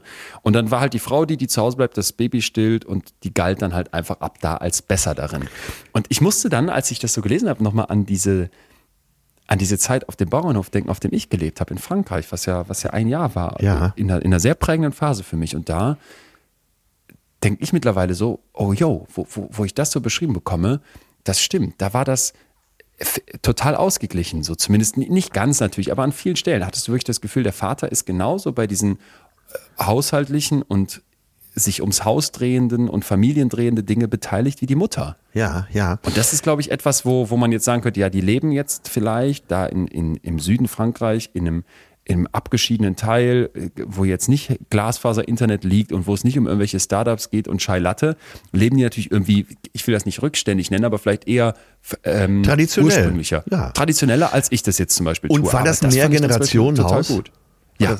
Ja, Ah. nicht im selben Haus, aber direkt nebeneinander und die kleinen Höfe, da, die grenzen auch alle aneinander und das war auch so ein familiär ganz anderer Umgang. Also da Mittags- könnte man insgesamt auch mehr verteilen. Da vielleicht Ja. Oma und Opa noch Ja. in der Nähe. Ja, Ja. Mhm. genau. Mittags dann den eigenen Vater treffen, also der Klingt mein gesund, fuhr oder? Zu seinem Vater Käffchen trinken, mehr Ringe reintauchen. Genau, war, to- war total, war total gut. Und jetzt gucke ich mir an, wie es heute ist. Und da kommen wir jetzt zum Mental Load. Ja. Da gibt's eine Autorin, die heißt Eve Rodsky und die hat ein Buch geschrieben, das da heißt Fair Play, meine ich. Das Buch ist egal. Erstmal, was die da, das, was die da so sagt.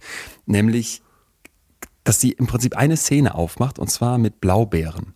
Und du denkst jetzt, hä, Blaubeeren? Ja, ja. Worum geht's? Aber sie hat diesen, sie hat dieses, diesen Text veröffentlicht und das ist direkt so eingeschlagen. Sie war damals berufstätig als Mutter von zwei Kindern, mittlerweile hat sie, glaube ich, drei, und hat dann so einen freien Nachmittag frei, in Anführungsstrichen, ne? Und jongliert, wie sie sagt, mit 100 Dingen.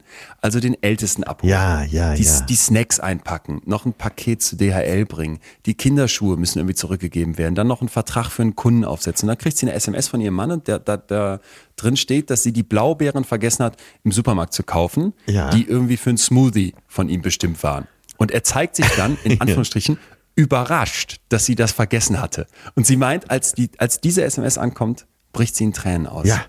Kann ich sofort es- nachvollziehen. Es geht, kann, man, kann man nachvollziehen. Es geht überhaupt nicht um die Blaubeeren. Es geht um Genau. all diese unsichtbare Arbeit, die sie Ja, neben ihrem Job ja. macht. Und jetzt sagt sie, ohne Verhandlung oder irgendeine bewusste Zustimmung leistete ich in meiner neuen Rolle als CEO, Aufgabenmanagerin und Arbeitsbiene Ja. den, die nicht die nicht enden wollende To-Do-Liste unserer Familie. Stundenlange Arbeit, die vom Mann völlig unbemerkt und auch uneingestanden bleibt. So, und da haben wir jetzt einen ganz wichtigen Punkt. Und ich glaube, da erkennen sich auch viele wieder. Das traditionelle Modell wird ja doch noch mehr gelebt, Ja, als wir es wahrhaben gelebt, ja. Wollen. Total. Ich weiß nicht, wie du das in deiner Umgebung beobachtest mit Genauso. den jungen Eltern. Genauso. So, und der Mann äh, geht vielleicht arbeiten, weil er gerade in dem Moment mehr verdient und ist vielleicht bei McKinsey, um dich auch mal wieder zu wecken hier. Äh, verdient viel Geld. Ich sitze hier, hochalert. äh, verdient viel Geld, muss natürlich auch viel arbeiten und äh, äh, jetzt erstmal ein Verständnis für den Mann. Und erwartet, wenn er nach Hause kommt, dass äh, da zu Hause alles gemanagt ist und dass eben auch die Blaubeeren da sind. Ansonsten wäre er Ja. überrascht. So. Ne? Und sie ist aber zu Hause, jetzt drehen wir es um. Äh, er fährt morgens aus dem Haus. Sie macht zu Hause alles wirklich und äh, auch auf, sie hat vielleicht auch einen eigenen hohen Anspruch, auch dass ihr Niveau da erreicht wird. Und dann clashen die zusammen. Und dann kommen diese beiden Welten zusammen. Wie sollen die Respekt voreinander behalten, jetzt spreche ich Ja. auch mittel- und langfristig, Ja. wenn die sich nicht Ja. permanent darüber unterhalten. Weil jedes andere Projekt, Achtung, jedes andere Projekt, wenn die gemeinsam in einer Agentur mit vielleicht zwei verschiedenen Abteilungen arbeiten würden, äh, da müssten die ein, zwei, drei Meetings pro Woche machen, um sich abzugleichen. Und in Ja. dem kompliziertesten Gebilde, was es überhaupt gibt, Familie äh, und so, macht man das nicht. Man muss sich ständig abgleichen. Ach Gott, ich chauffiere mich hier schon. Mann, Ja, gut, gut, gut, gut, ich gut. weiß schon, Nein, wie nein, mein nächstes Programm heißt. Das sag ich dir, du. Dann bleibt aber kein Stein auf dem anderen. Ich nenne Ross und Reiter. ja, und, aber da sieht man es doch mal. So, und äh, wir haben das Thema schon öfter gestreift, auf jeden Fall, oder teilweise sogar benannt. Da haben wir es, da kommt doch das Ungleichgewicht schon her. Und jeder da, hat ein berechtigtes Interesse. Und, und da also muss ich jetzt, fällt es mir auf, wo du sagst, wie ist das denn bei dir im Umfeld? Da muss ich mir jetzt so heftig gerade an die eigene Nase packen, weil, also ich würde sagen, in meinem erweiterten Umfeld ist es im Schnitt schon eher so, dass die Jungs dann doch diese Karriere ja. diesen Karriereweg einschreiben. Ne? Genau. Ne? Die werden dann Richter und sie, die auch vielleicht ein tolles Studium gemacht hat und auch vielleicht Jura studiert, ist jetzt mal fiktiv, macht dann aber doch eher die, die Haushaltsrolle. Ja. Und das beobachte ich, beobachte ich immer und immer wieder. Man nimmt sich dann vor, ja, so haben unsere Eltern das noch gemacht, wir machen das jetzt anders. Genau. Und dann fällt man doch in diese Die Idee war eine andere, ja. Genau, die Idee war eine andere. Und jetzt kommt der Punkt, wo, wo ich dann denke, ey, wie, wie wichtig ist das eigentlich, dass man mal diese Begriffe wie Mental Load, die jetzt so ein bisschen natürlich auch irgendwie herbeigezogen wirken, dass man die doch kennt und dass man über das, was wir hier gerade von der Eve Rodsky uns anhören, dass wir das checken, weil, also muss ich jetzt ganz ehrlich sagen, in meinem Kopf wäre das, wär das ein riesiger Akt, dann zu sagen, ich werte aber beides gleich, beziehungsweise ja, ich, ich ja, erkenne ja. das andere auch an. Ne? Ich weiß das auf so einer rationalen Ebene. Ich weiß, dass das unfassbar viel, viel Arbeit macht, so eine sowas zusammenzuhalten. Und trotzdem, ich stelle mir jetzt so eine Party vor, da sitzt mir dann der, der Typ gegenüber und erzählt, ja, hier bei uns in der Kanzlei geht es gerade ums große Thema XY, wie kann man denn die Merger von so einer Art von Startup optimieren, das eine Gesellschaftsstruktur hat, die einerseits in den USA angesiedelt ist und andererseits in Deutschland. Ja. Das würde mich, das mich interessieren, weil mich sowas immer interessiert. Und dann kommt sie und sagt, boah, letzte Woche, ey, sag mal, das war so nervig, da das Paket, ich habe den Paketschein nicht gefunden und dann sollte ich noch die Snacks für unseren Großen besorgen, weil die nachmittags mit dem Kindergarten noch einen Ausflug gemacht haben. Und das hatte ich ganz vergessen und dann wollte ich aber eigentlich noch einen Vertrag für einen Kunden aufsetzen, aber da kam diese SMS mit der Frage nach dem Blaubeeren ich habe gedacht, sag mal, tickt der noch sau? Das, das hätte in meiner Kopf, meinem Kopf völlig unterschiedliche Wertungen. Und, und das ist sexistisch, das ist falsch, das ist scheiße, aber da muss ich mich richtig, da, da muss ich mich richtig, da muss ich mich richtig hinterfragen. Weißt du, was ich meine? Ja, und auch immer wieder hinterfragen, weil es ist so verführerisch. Ja. ja das äh, ist ja klar, die äh, eine Sache, die ritualisiert ist, die sich immer wiederholt, ist vielleicht dann eben, eben nicht so interessant für äh, viele als ein ganz neues Thema. Und du hast recht, man muss sich immer wieder hinterfragen und man muss so wachsam sein.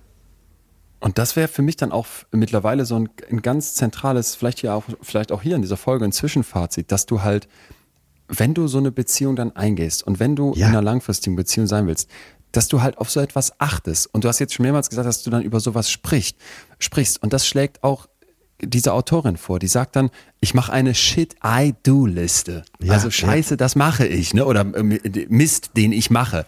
Und da steht, da steht dann einfach drauf, was sie so alles macht. Von der kleinen Einkaufsliste über eine Glühbirne wechseln, über zu checken, welches Waschmittel jetzt gerade am besten zu, den, zu den Trikots passt, die sie da von der Fußballmannschaft ja, vom, Sohn, vom Sohn wäscht. Also ein Kram. Und sagt dann, ich habe diese Listen dann irgendwie immer per E-Mail an, ihren, an meinen Mann geschickt und da kriegt sie dann folgendes Emoji zurück. Diesen Affen, der sich die Augen zuhält. Und dann meinte sie, oh Gott, oh Gott, oh Gott. Und dann meinte sie, ey, das, das reicht nicht, das funktioniert nicht. Und dann hat sie halt mit, mit führenden Psychiaterinnen und Akademikern auf dem Gebiet gesprochen und vor allem Interviews geführt mit 500 Männern und Frauen, um herauszufinden, wie sich das sichtbar machen lässt. Und sie sagt, eine Idee von ihr ist Gamification. Du machst das zu so einer Art zu einer Art Spielkonzept. Ja. Jetzt sagt sie, ich weiß nicht, ob mir das zu spießig ist, ich muss da noch drüber nachdenken, ich wollte es mit dir teilen. Es gibt so Aufgabenkarten. Du nimmst jetzt also zum Beispiel so eine Karte, da ist dann Lebensmittel oder Mahlzeiten wie Frühstück, Schule, Mittagessen, Abendessen drauf. Da ist dann sowas wie Bargeld und Rechnungen, sowas wie irgendwie Versicherungen ja. oder Auto. Und jeder nimmt jetzt diese Karten, die werden irgendwie fair aufgeteilt, wie man das für fair hält in dieser Beziehung, Thema drüber sprechen. Und dann hat die Person, die eine Karte hat, die alleinige Verantwortung dafür.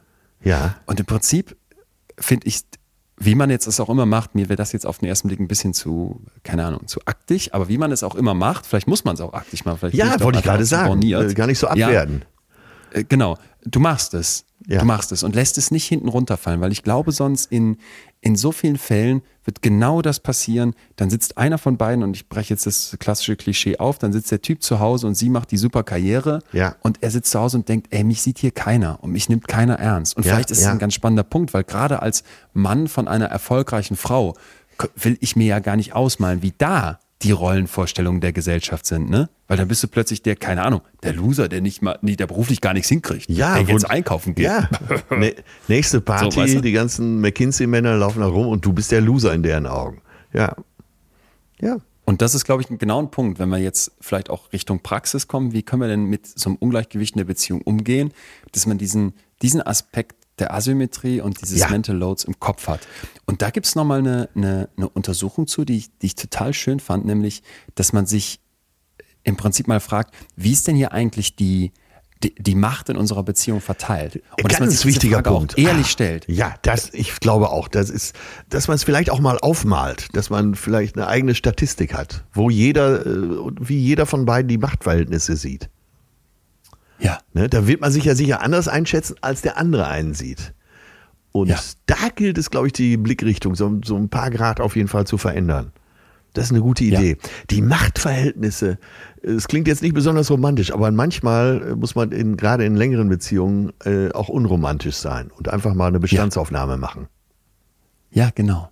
Genau, genau. Ja. Und, und jetzt vielleicht ein, ein Gedanke eben aus der Studie, auch ziemlich neu, 2021 veröffentlicht worden, wo Forschende der Martin-Luther-Universität Halle-Wittenberg äh, und der Uni Bamberg hingegangen sind und mal wissen wollten, ja, wie ist denn die Macht in eurer Beziehung verteilt? Und dazu Ja. haben die sich 181 heterosexuelle Paare angeguckt. Die Leute da waren zwischen 18 und um die 70 Jahre alt und die haben mindestens schon für einen Monat zusammengelebt. So. Ja.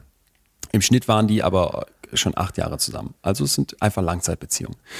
Und jetzt wollten die von denen wissen, wie ist die Macht in eurer Beziehung verteilt. Und da kannst du dir so bestimmte objektive Maße vorstellen. Wer hat mehr Einkommen? Wer hat den höheren Bildungsabschluss zum Beispiel? Ja. Und das Spannende ist jetzt, dass dieser Faktor keinen Einfluss auf die Qualität der Beziehung hatte, wie sie diese Paare wahrnehmen. Ja? Selbst wenn jetzt, ja, ja, das finde ich total geil. Selbst wenn jetzt da ein Ungleichgewicht ist, das ist gar nicht so relevant. Die glücklichsten Paare wiederum waren die, wo beide Teile einen relativ hohen Anteil von persönlicher Macht berichten. Ja. Ja, also das subjektive Gefühl, hier Power zu haben, das subjektive Gefühl zu haben, ich kann frei handeln, das hat den massiven Einfluss auf die Qualität der Beziehung. Ja. Und ja. das fand ich, das fand ich total interessant. Also ich muss gar nicht unbedingt fragen, wer hat jetzt hier objektiv die Macht in unserer Beziehung, sondern wenn es um, um eine gute Beziehung geht, finde ich die Frage jetzt nach dieser Studie viel spannender. Wie, nimm, wie nimmst du deine subjektive Macht hier wahr? Deine ganz, deine ganz persönliche Sicht auf deine Macht in unserer Beziehung. Und dann sagen die halt, das, das kann ja dann auf ganz verschiedene Bereiche sich beziehen. Also zum Beispiel die Frau entscheidet, wohin fahren wir in, in, in Urlaub und der Mann entscheidet, wohin gehen wir heute Abend essen.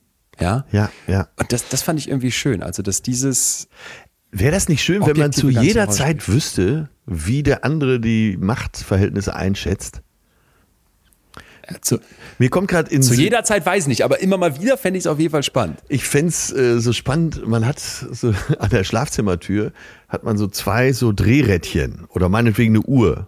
Äh, Ja. Viel macht, wenig macht. Und jeder stellt morgens oder von mir aus auch abends den Zeiger, wie er den Tag so empfunden hat. oder wie er die aktuelle Situation so empfindet. Von mir aus auch einmal im Monat, ist ja egal. Aber wäre doch interessant, diese beiden Uhren mal nebeneinander zu sehen. Ach so. Also, Ich mache mir jetzt immer wie so eine, wie so eine Waagschale quasi auf. Ich Oh, ja, oder Waagschale. nach links oder nach rechts. Ich ja. habe ich hab mir jetzt gerade so diese typische Spiegelumfrage, wo man den Zeiger von ganz links nach Ah, ganz rechts ja, bewegen ja. kann. Ja. Äh. Du weißt, was ich meine. Und das wäre mir interessant. Ne? Und wie oft dieser Zeiger wo wirklich in der Mitte steht. Bei beiden. Geil. Ja. Sollten wir, Sollen wir diese Uhr mal entwerfen? Die Uhr sollten wir entwerfen. Nächster Merchandise-Artikel. Ja. Gibt's dann mit dem Bingo-Spiel in so einem großen Set zu Weihnachten. Müssen wir mal gucken, was wir da preislich für nehmen können. Aber ja, total. Schön. Schön.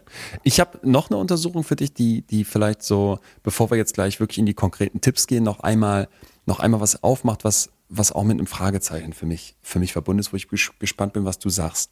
Was passiert, wenn jetzt in diesem Commitment für die Beziehung so ein Ungleichgewicht herrscht? Das ist ja hier eine unserer Kernfragen. Und da hat man in einer Untersuchung von der University of Denver mal 315 heterosexuell wieder, heterosexuelle Paare befragt. In Ja. dem Fall waren die nicht, nicht verheiratet, ne? Ja, ja. Und man wollte dann aber sich nur die angucken, wo die Leute so ein besonders starkes Ungleichgewicht im Commitment berichten. Ja. Also nicht, dass jetzt, dass okay. mal ein bisschen stärker, mal ein bisschen schwächer ist, haben Von vornherein gesagt. Ne? richtig krasses Ungleichgewicht.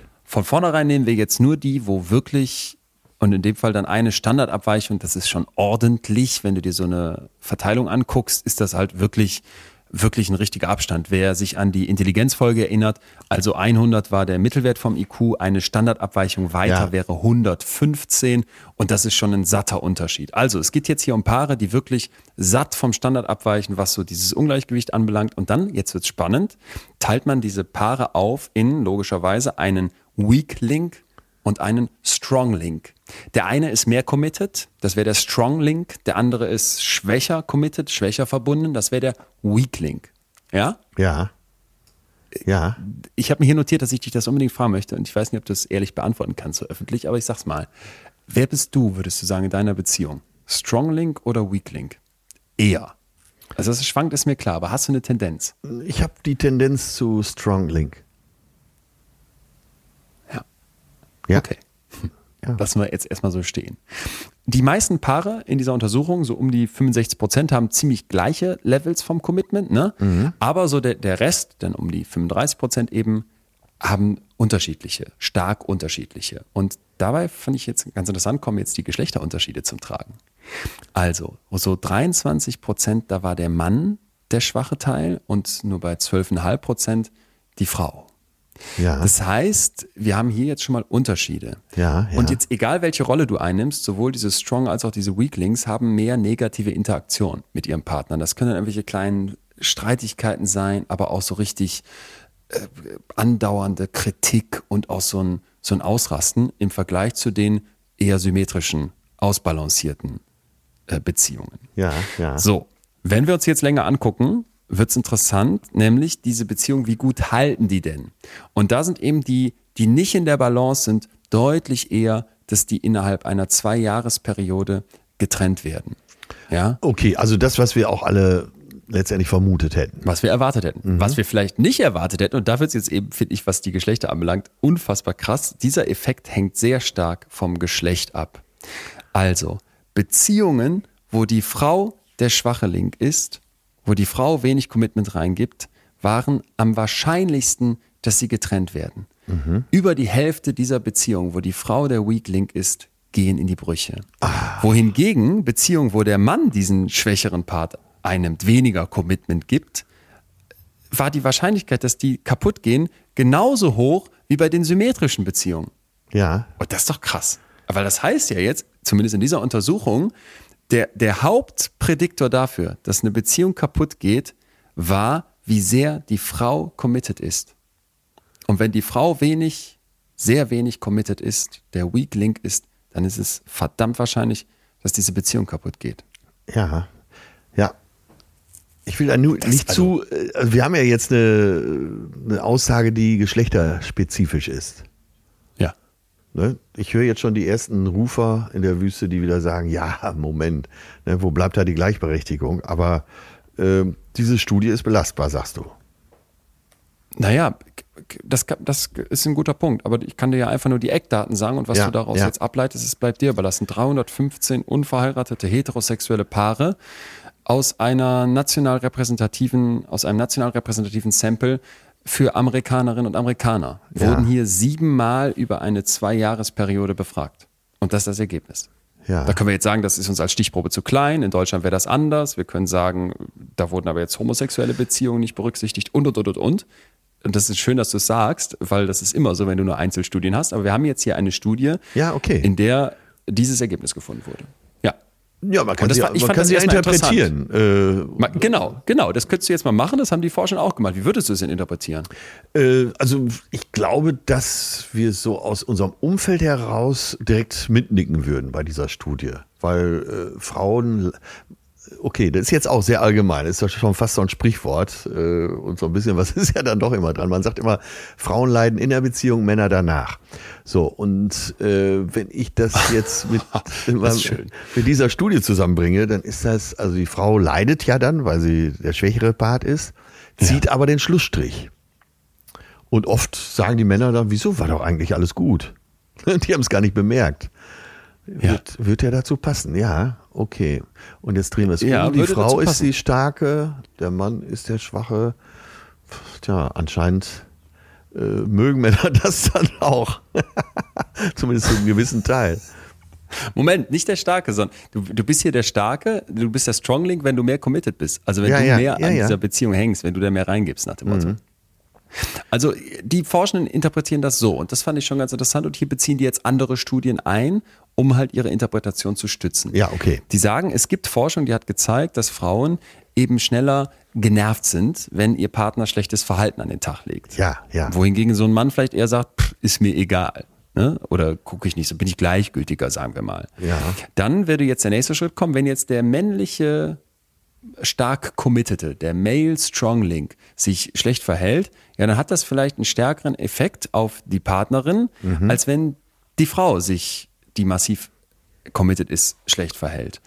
Dann weitere Sache aus Äh, einer Ja, was wäre denn typisches äh, Genervtsein des Mannes? Also was hat die Frau gemacht, äh, dass er denkt, oh, die, Blaubeeren für seinen Sportsmoothie vergessen. Keine Ahnung.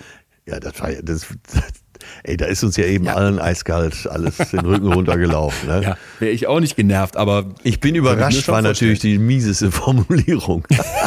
Die muss ich mir merken.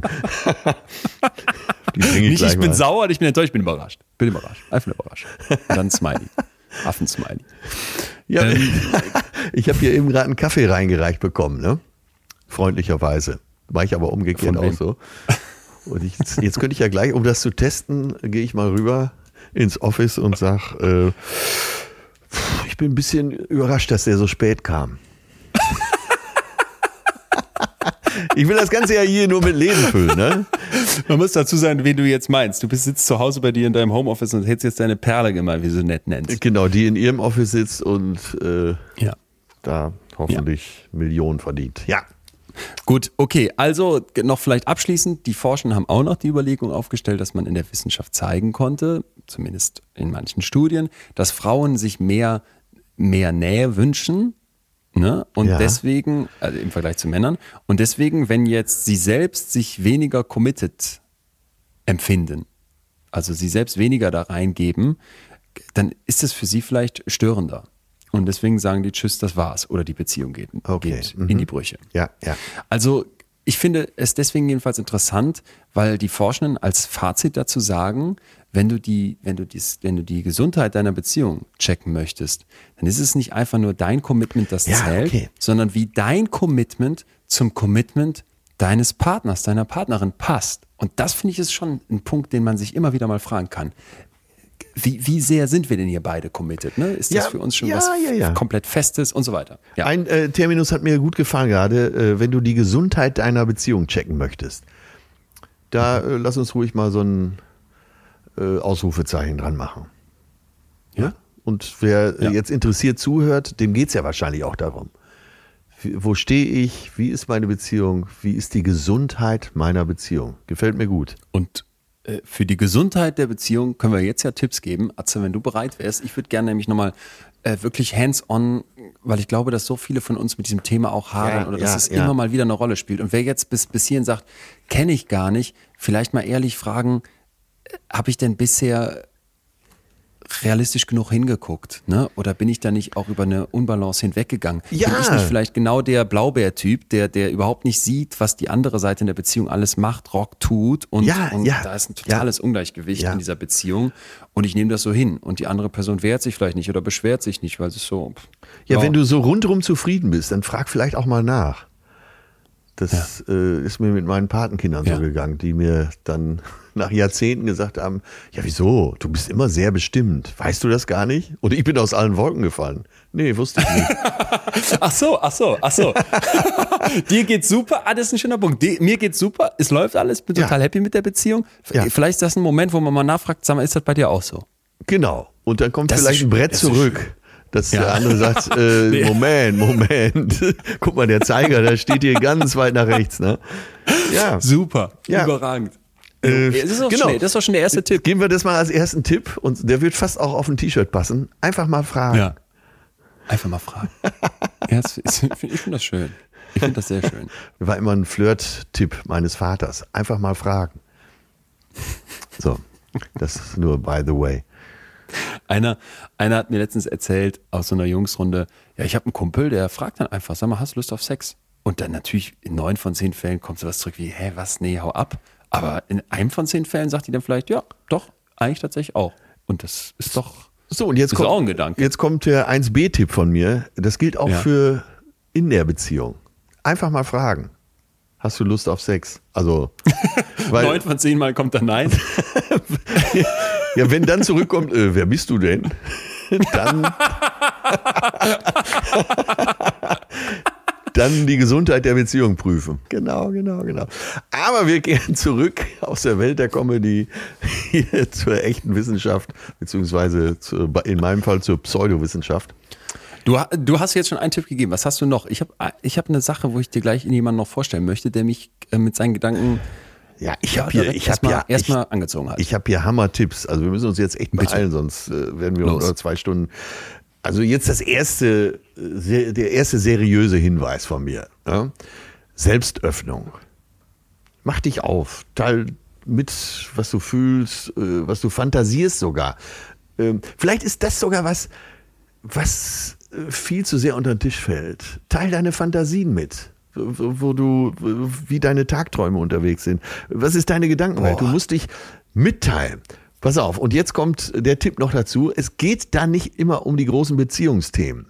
Wenn man denkt immer, man muss jetzt hier das Riesen, gar nicht. Kleine Sachen. Es geht um die, was weiß ich, von mir aus um die beknackte Gesundheitsreform. Wie hat gestern Abend der Nachtisch geschmeckt oder äh, die doofe Jeans Okay. von äh, deinem Nachbarn oder so. Das, ne? Teil dich mit. Wirklich. Das ist ganz wichtig. Selbstöffnung.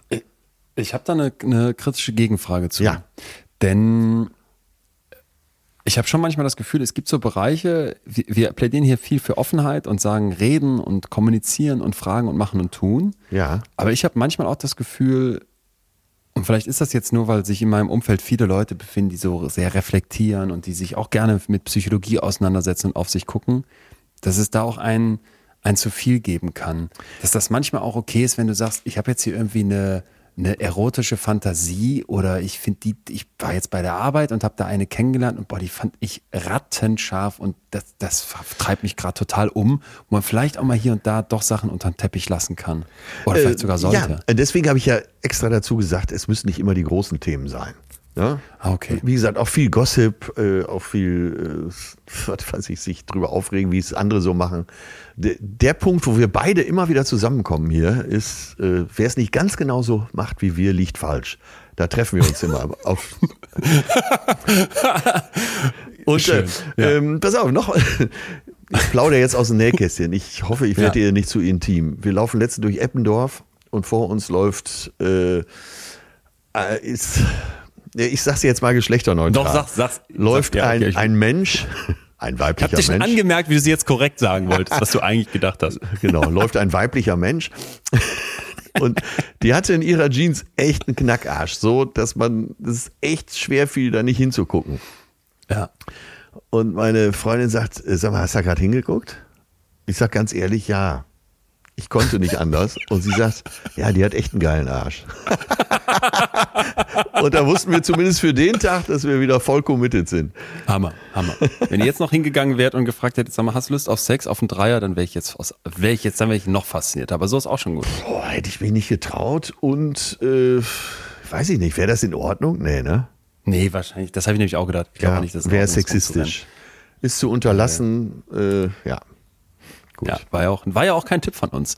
Ich möchte dir jetzt den Nils Pickard vorstellen. Das ist ein Autor und der hat, hat so ein paar Sachen, die, die ich in Interviews vor allem von ihm gelesen habe, ähm, die, die mich total faszinieren. Und zwar sagt er, erstmal, das haben wir ja schon öfter gemacht, aber er hat es nochmal so schön gesagt, mach mal ein Fragezeichen an diese romantische Vorstellung von Ja, Liebe. ja, er sagt, ich habe ja. so einen ganz persönlichen Beef mit der romantischen Liebe Ja. weil er so viele Paare kennt, die an den Vorgaben der romantischen Liebe scheitern. Und dann Total. sagt er, das fand ich so schön, die romantische Liebe weiß nichts über Fehlgeburten, über Hämorrhoiden, über einflussreiche Verwandte oder Mundgeruchsküsse im Morgengrauen. Richtig. Nichts über Libidoverlust, Panikattacken, schreiende Kinder und Umzugsstress. Ey, Auch Kozeritis kennt die romantische Liebe nicht. Ehrlich gesagt ist die romantische Liebe ganz schön lieblos. Es ist ein dachte ich, Holzweg. boah. Es, ja, es ist ein Holzweg, ganz klar. Äh, Ich hier als der Chefromantiker äh, sage und hinterfrage mich total. Ich finde, was du gerade gesagt hast, ist so wichtig. Ey, du kannst eine lange Beziehung nicht nur über die Romantik leben. Symbiose ist zum Scheitern verurteilt und die Ansprüche der Romantik, äh, die funktionieren im Hollywood-Film, aber nicht in der Realität, wenn du plötzlich den Biomüll wieder in der Hand hast. Ja, ja, ja. Weil du dich am Hintern kratzt und merkst, was ist das denn da für ein Knubbel? Ähm, und das ist genau der Punkt. Und, und der sagt dann weiter, pass mal auf, weg von dieser romantischen Liebe hin zur gleichberechtigten Ja. Und ich übersetze das Ja, jetzt ein bisschen ja. in dieses Balance-Thema, was wir heute hatten. Und ich finde, der macht das, der macht das, der macht das so schön auf, weil der dann sagt, pass mal auf, wir haben diese bedingungslose Liebe, ne, und das haben wir säkularisiert, also weg von dieser biblischen, von diesem biblischen Hohelied hinzu, wie wir das jetzt irgendwie in unserer Realität leben wollen. Und dann hat Liebe keine Grenzen, hat keine Form, Ja, kennt keine genau, Bedingungen. genau. Und er sagt, nein, das stimmt nicht. Liebe kann nur unter bestimmten Bedingungen existieren, weil wir nur unter bestimmten Bedingungen existieren können. Und er hat dann eine Partnerin, die sind seit über einem Vierteljahrhundert zusammen, wie er schreibt. Die nennt er seine Lebenskomplizin, nicht Partnerin. Oh, gut. Weil er irgendwie meint, wir müssen uns irgendwie diesen ganzen Widrigkeiten des Lebens stellen und da wie so eine, wie so, wie so eine Komplizin und Komplize irgendwie Pläne schmieden und damit umgehen. Und er sagt dann, natürlich hat da meine Liebe Bedingungen, ne? Wenn, wenn die jetzt absichtlich mir oder meinen Kindern Gewalt antut oder irgendwie Schaden zufügt, dann wäre es um meine Liebe geschehen. Ja. Also meine Liebe kann nur unter der sehr konkreten Bedingung existieren, dass ich Luft zum Atmen brauche und Gewaltfreiheit. Ganz- so wie ich Essen und Trinken benötige. Ja, und das fand ja, ich auch so einen schönen Gedanken. Wenn du dich fragst, wie viel Balance ist jetzt hier gerade und vielleicht auch ein Ungleichgewicht feststellst, dann zur Hölle mit dieser romantischen Liebesvorstellung, die uns dann wie vorgetanzt wird und hin mit Grenzen aufzeigen, mit Regeln aufstellen. Und wenn du das als Vertrag aufschreibst oder dir diese Karten austeilst, wie wir das eben beim Mental Load hatten, mach es greifbar, mach es konkret. Mein Tipp wäre da immer, wenn du so diese schlaue Voraussicht hast, das schon in Friedenszeiten zu tun, dann bist du für den Konflikt viel besser gewappnet. Ja. Aber lass diesen Scheiß mit der, mit der romantischen Liebe. Ja. Die, die gibt's nicht. Ey, ge Und geil, wie klar du das gerade sagst, ja. Ja, Lass das diesen Scheiß mit der romantischen Wichtiges. Liebe, ja. Das heißt auch, äh, das ist ja so wie die Decke der Harmonie. Man kehrt halt viel darunter. Ne? Nur damit man es nicht mehr sieht. Das ist ein Irrweg, ganz klar. Besser ab und zu das Gehirn einschalten und sich drüber unterhalten. Ganz, also 100 pro. Drei Rufzeichen hinten dran. wo, wo ich dich schon hier am Anfang so euphorisch mit, mitbekommen habe, bin ich so heiß auf deinen nächsten Tipp. Das mache ich ernst, weil ich habe heute, also ich lerne viel von dir in jeder Folge. Heute war es nochmal besonders. ja, Doch, muss nicht lachen. Ja, es ist äh, Nähe. Und zwar alltägliche Nähe. Jetzt mein, ich knüpfe direkt daran an, was du gerade gesagt hast. Ne? Die alltägliche Nähe ist es, nicht diese romantische Nähe und äh, wir reiten gemeinsam in der Kutsche in den Sonnenuntergang oder äh, stellen uns vor, wie wir jetzt in der Karibik da am Strand liegen und abends ein Feuer machen und da übernachten und so weiter. Ne? So kleine Bemerkungen. Ne? Ich habe uns noch ein Brot gekauft. Äh, ich mag jetzt, wenn die Luft mal wieder so klar ist nach dieser Hitzewelle, äh, was weiß ich. Oder auch so ge gemeinsame, gemeinsam Hass. Na, Hass ist jetzt übertrieben, aber gemeinsame Problemlösung. Der Obstverkäufer hat mir schon wieder eine matschige Birne eingepackt. Den knüpfen wir uns mal vor. So diese kleinen Zärtlichkeiten, diese, äh, du hast es schon mal Mikromoment. Moments genannt. Ne? Aber Ja. nicht Mikromoments, wo nur Liebe im Spiel ist, sondern so, so ein gemeinsames Wertesystem, so ein Commitment. Aber so in Kleinigkeiten. Blöd, was hier immer rumliegt.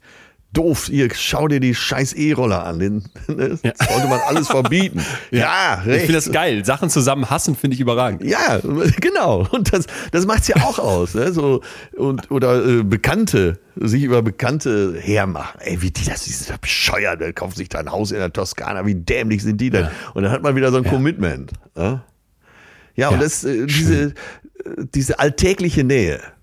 Ne? Nicht, Schön. nicht die romantische Nähe. Ja. Ich bin noch auf was gestoßen von Mark Manson. Das ist ein amerikanischer Autor, der jetzt ganz unwissenschaftlich, aber irgendwie hat das, hat, habe ich das sofort gefühlt, sagen wir mal so. Ähm, zwei Sachen, zwei, zwei Begriffe aufmacht, die viele so in einen Topf schmeißen, die aber eigentlich was unterschiedlich sind. Und zwar sagt er, es gibt Chemistry, die Chemie, und es gibt die Compatibility, die Kompatibilität. Also die, du kennst das doch, diesen, dieses, hier zwischen uns stimmt einfach die Chemie, ne? Ja, ja. Das, das sagt man ja so. Den, den, den, das sind zwei Menschen und da stimmt irgendwie die Chemie. Und dann dieses kompatibel sein, Kompatibilität wäre dann für mich, wir passen irgendwie einfach zusammen. Ja. Und der sagt jetzt, pass mal auf, lass uns das mal, lass uns das mal auseinandernehmen. Kompatibel wäre man, wenn man im Leben ähnliche Prioritäten hat. Ja. Und man muss sie ja nicht ganz gleich haben, aber dass man mal drüber spricht. Ne? Zum Beispiel, wo, wo wollen wir in fünf Jahren stehen? Was ist mit, mit beruflichem? Wollen wir jetzt lieber die Karriereleiter hoch oder irgendwie an einem tropischen Strand jeden Tag morgens im, im Sand aufwachen? Dann auch sowas wie, wie Vorlieben. Also bin ich jetzt, ähm, bin ich jetzt äh, gerne total ordentlich oder kann ich irgendwie auch im, im Müllcontainer leben. Bin ich jetzt irgendwie jemand, der total pünktlich zur Verabredung kommt oder ist das auch okay, wenn man irgendwie so ein bisschen verspätet ist? Und natürlich auch sowas wie Werte und grundlegende Überzeugungen, das haben wir eben schon gesagt. Also, dass ich jetzt mit einer AfD-Wählerin irgendwie mal auf den grünen Zweig käme, wäre ausgeschlossen. Aber es gibt ja vielleicht auch noch andere Werte, Ja, die in deinem ja. Leben eine Rolle spielen, ne, wo man mal gucken Geil. kann, wie kompatibel sind die. Ja. Das fand ich schön. Und jetzt kommt der zweite Punkt und das eben mal so getrennt voneinander zu betrachten, wenn es ums Gleichgewicht in der Liebe geht, fand ich überragend und zwar die Chemie. Die Chemie wäre dann aus seiner Sicht sowas wie diese emotionale Verbindung, die zwischen zwei Menschen entsteht, wenn sie zusammen sind.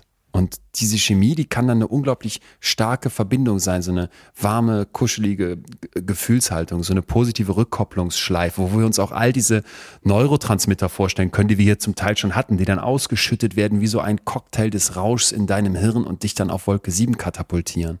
Und der sagt jetzt auch wieder, Achtung, es kann da ganz verschiedene Bereiche geben der Chemie. Zum Beispiel die Art, wie du über die Witze deines Partners lachst. Die kleinen Fragen, die dir im Laufe des Tags gestellt werden. Die Art und Weise, wie du dich im Ja, Bett umarmst. ja, ja. Wie du die, dir hilfst, die neue Wohnung, äh, wie, wie du dir gegenseitig hilfst, die neue Wohnung einzurichten. ja. Die Art, wie du riechst. Ne? Ja. Und das fand ich so spannend, dass der sagt, im Gegensatz zu wenig kompatibel sein, also wenn das fehlt, dann ist man abgestoßen. Ich könnte nicht mit der AfDlerin mich unterhalten, weil, Ja, ich, die, weil ja. ich die so sehr ablehne, ist ein Mangel an Chemie nicht abstoßend. Er führt einfach zu einem Mangel an emotionaler Intensität. Die Ja. Dinge fühlen sich dann irgendwann tot und langweilig an. Ja, und ja. das fand ich so schön. Ey, wir sind total kompatibel. Wir wollen beide im Reihenhaus sitzen und die und das E-Auto hier an unser solarbetriebenes ähm, Energiesystem anschließen und einen Ring am Finger und drei Kinder und beide irgendwie ein bisschen Job, aber auch ein bisschen Freizeit und wir teilen uns das toll auf und Mental Load ist geklärt. Alles klasse, alles kompatibel. Aber wenn dann keine Chemie da ist, dann stößt man sich nicht ab und das haben wir hier schon mal gemeinsam einsam genannt, sondern hockt da in seiner vermeintlich perfekten Welt und es fehlt aber dieser, dieser Kitzel. Ne? Wenn diese Es- Chemie es nicht kommt, da ist, ja. Wenn die Chemie nicht da ist, es kommt zu irgendwie langweiligem, emotionslosem Sex, es kann zu, ähm, keine Ahnung, zu irgendwie so einem, so einem aneinander vorbeireden, sich gar nicht mehr spüren kommen. Und das finde ich, das fand ich einfach total schön, Hammer. das mal, das mal als zwei Pole aufzumachen. Hammer. Ja, das zahlt schon fast in äh, meinen vierten Punkt ein. Nämlich, also man hat die Chemie, man hat die Basis und dann kann man auch damit leben, dass es eine gewisse Distanz gibt. Ne?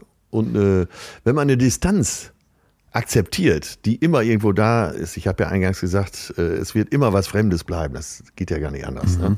Und das ist okay, das Akzeptieren, dass eine gewisse Distanz da ist, die man immer mal wieder überbrücken muss. Ne? Und diese Distanz haben wir ja nur, wenn wir sie erlauben. Wer miteinander verschmilzt, ist nicht nah, sondern äh, verschwunden. Ne? nee, bedeutet ja auch zu verstehen, dass und welchen Raum der andere für sich braucht. Ne? Vielleicht können wir, vielleicht kannst du den anderen nicht verstehen, was so toll daran sein soll, Ja, im ja. Stadion im Nieselregen Ja. Tor zu brüllen oder den halben Monatslohn für klebrige Bodylotion auszugeben. Aber Spikeball zu zocken. ja, aber wir können verstehen, wie wichtig es dem anderen ist. Weißt du, was ich meine? Das ist nicht dein Ding, aber du verstehst, dass er das gut findet. Jo. Und, und diese Distanz zu akzeptieren und dadurch zu überbrücken, ähm, das ist wichtig. Das heißt ja auch, du nimmst den anderen ernst. Auch mit Sachen, äh, wo du selber nur den Kopf schüttelst. Ich, ich kann das total nachvollziehen. Und ich glaube auch, das ist wieder, was du eben gesagt hast, man versteht, man versteht die andere Person ja nie ganz. Es soll ja auch immer so ein Mysterium und was, was Unbekanntes bleiben und dass diese Neugier Genau, ist. genau. Das und ist ich glaube, gut. dass auf der, genau, genau, dass auf der Langstrecke, vor allem wenn wir jetzt ganz am Anfang gesagt haben, es ist vielleicht nie 50-50 und es wird immer mal irgendwie schwanken, dass genau das dazugehört. Dass du dann irgendwann checkst, ey, diese andere Person, wie wir alle übrigens, das zeigt die Forschung sehr schön immer wieder, verändert sich. Ne? Wir sind nicht in Stein gemeißelt, wir sind nicht irgendwann fertig. Genau. Sondern dieses Lebewesen, mit dem wir da in der Beziehung sind, lebt halt. Und das heißt, die ist dann vielleicht irgendwann mal ein Stück anders, der ist dann vielleicht mal wieder ein Stück zurück und genau, ist egal. Genau. Ähm, das aber, was du gerade gesagt hast, passt da ja eigentlich perfekt zu, dass man das nämlich sich, sich bewahrt. Und deshalb, äh, genau was du gerade gesagt hast, dann, und wenn du das verinnerlicht hast, dann kannst du auch akzeptieren, dass manchmal keine Nähe da ist. Mhm. Und wenn mhm. du es als Paar schaffst, Nähe aber wieder herzustellen und vielleicht schon oft diese Nähe wiederhergestellt hast, dann kannst du auch akzeptieren, dass der andere manchmal eben für sich sein will. Das kannst du dann besser ertragen. Ne? Weil Total du weißt, wie man es wieder herstellt. Mein äh, letzter Punkt, der ähm, ist für mich so ein bisschen auch die Zusammenfassung von den Sachen, die ich versucht habe beizutragen und der der ist mir einfach sehr, sehr, sehr, sehr wichtig mittlerweile, wenn ich, wenn ich über Beziehungen nachdenke. Und zwar besteht er im Prinzip aus zwei Teilen. Erstens, es ist nie 50-50. Es ja, ist immer ja. eine Schwankung drin und es ist immer auch ein Ungleichgewicht drin. Und ich glaube, auch ein starkes Ungleichgewicht kann sofern es nicht für immer ist, ja, sondern ja. über eine gewisse Zeit nur und dann auch gerne mal zurückschwappt wieder, kann funktionieren. Und dann eigentlich der, der letzte und für mich wichtigste Punkt ist, ich glaube, wir müssen uns auch nochmal mit, mit, meinem, mit meiner Wut auf die romantische Liebe eben von dieser Idee verabschieden, dass eine Beziehung immer am Ende auf 100 Prozent kommt. Das der eine 60 gibt und der andere ja, 40 und wir bei 100 landen, weil es wird Momente geben, da geben beide nur 40. Das, genau, und vielleicht das, gibt's, ja, das zahlt ja. ja in das ein, was ich eben sagte. Ne? Du musst akzeptieren, dass es, dass du mal nicht oben bist. Ja, ja, genau, genau. Und, und, und wenn es dann vielleicht noch krasser ist und du hast das Gefühl, ich gebe hier gerade nur 30 und das ist mir auch vielleicht bewusst und auch wenn ich es nicht in so eine Zahl fassen kann, merke ich, ich tue eigentlich gerade nicht genug für die Beziehung. Und die andere Person sagt, ich kann aber auch gerade keine 70 geben, um das irgendwie auszugleichen, damit wir hier zusammen wieder auf 100 kommen, dass man sich dann hinsetzt und sagt, wie machen wir es? Was ist unser ja. zeitlicher Horizont? Wie lange wollen wir uns das jetzt so gönnen? Wie lange, wie lange wollen wir da so drauf gucken? Ja, genau. Man ja. kann es ja auch positiv. Wie lange gönnen wir uns genau. das jetzt mal? Oder so. Genau. Ja. Und, und dann auch immer, immer diese kleinen Hebel sich überlegt, wie man da noch was dran drehen kann. Ja. Das wäre mein, mein, letzter, mein letzter Tipp. Top. Hammer. Ach, sehr schön. Mein Gott wie wir heute in Wallung gekommen sind.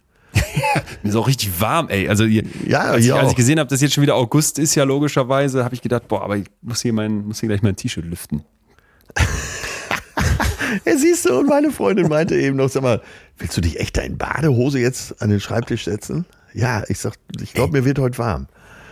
Also ich, ich, ich, also als du mir mal irgendwann, ich weiß nicht, welche Folge das war, da hast du mir erzählt, dass du gerade im Bett liegst und die Folge aufnimmst, während ich hochschwitzend in meiner gerade neu eingerichteten ähm, Holz vom Bauhaus gebauten Holzecke im Studio in Berlin saß, in meinem Schlafzimmer, wo ich mir das gebaut hatte. Und ich war so am Sweaten und ich muss, also äh, ich, ich denke dann jedes Mal, wieso schwitze denn so? Du sitzt doch hier einfach nur auf dem, auf dem Platz, aber es ist mir wirklich richtig heiß immer nachher. Ja. Und ich weiß nicht, wie du das siehst, aber ich glaube einfach, wenn du den, wenn du den das Hirn so anschmeißt, den, den oberen Teil vom Körper, dass das einfach in den ganzen Rest so sehr wirkt, dass das so viel Energie zieht, dass es heiß wird. Ja, ja. Also bei mir zumindest. Ja, ich sitze ja auch immer schwitzend, deshalb heute in Badehose.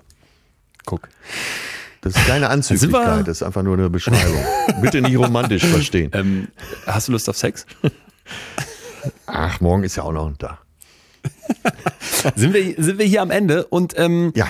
Du hast ja eben schon von der, was war sie, Oberstudienrätin angesprochen, dass diese Pause aussteht. Mir, ich muss auch sagen, Atze, mir fällt der, mir fällt der Gedanke schwer. Aber ähm, nächste Woche ist unsere letzte, letzte Folge vor ja. der, vor der Sommerpause. Und unser Learning, Neudeutsch, äh, ist yes. ja in den letzten drei yes. Jahren, dass nach der Pause wir die Speicher wieder voll haben. Auch nicht schlecht. Und das ist nur geil. Und ja. darauf äh, freue ich mich jetzt schon ein bisschen. Aber jetzt erstmal, wo machst du, wo, du hast gesagt, du machst jetzt demnächst wieder Urlaub? Äh, ja, ich mache nach unserem Urlaub Urlaub. nach der freien. Nee, ich bin, äh, ich bleibe jetzt erstmal in Hamburg und spiele meine ganzen Open Airs ab. Da ja. freue ich mich auch schon sehr drauf. In, äh, warte, am 13. spiele ich noch meine Autostadt, wegen der großen Nachfrage. Und am 14., da freue ich mich ganz besonders drauf, spiele ich in Essen am Baldeneysee. Oh, und das die ist, weiße Flotte fährt da. Äh, ja, ja, und das ist, äh, das ist eine Top-Location. Äh, Ja, das glaub ich. Sonntagabend, 19 Uhr Geil. geht's los. Äh, Normalerweise, wenn ich auf der Bühne stehe, ist immer gutes Wetter, also können wir uns drauf verlassen. Ja. Gibt's da noch, äh, kann, kann man da noch hinkommen? Äh, Da passen so viele Leute rein, das schafft selbst ich nicht, das auszuverkaufen. Also, Äh, Das heißt, ich google jetzt einfach gleich dich und Essen und dann kann ich da noch Tickets kriegen. Genau, ich äh, weiß gar nicht, wie die Veranstaltung heißt. Auf jeden Fall äh, 14. August. Das Atze große Sommerfest der AfD und Atze als Live-Act. als am. Du hast nicht geguckt, wie das Scheißding heißt. Mann, kann nicht wahr sein. Oder ist das deine eigene Show und du weißt nicht, wie sie heißt? Ich glaube, es heißt äh, Atze Seaside. Mhm. Wenn es nicht so heißt, klingt es auf jeden Fall gut. Das klingt geil, dann hätte es so heißen sollen. Ja, 14. August, das Okay. war da auch ein historischer Tag. Fällt mir aber jetzt gerade nicht ein. Komm, egal. Ja, dann 14. August. Ich umkringel mir das mal im Kalender und ähm, dann Atze nächste Woche. Hören wir uns wieder. Letzte Folge vor der Pause. Ja, Leon, ich vermisse dich jetzt schon, aber es muss so sein. Monsieur, ich Also, vermisse bis dich dann. Ciao, Tschüss, tschüss. Bis dann. Das war Betreutes Fühlen. Der Podcast mit Atze Schröder und Leon Winscheid. Jetzt abonnieren auf Spotify, Deezer, iTunes und überall, wo es Podcasts gibt.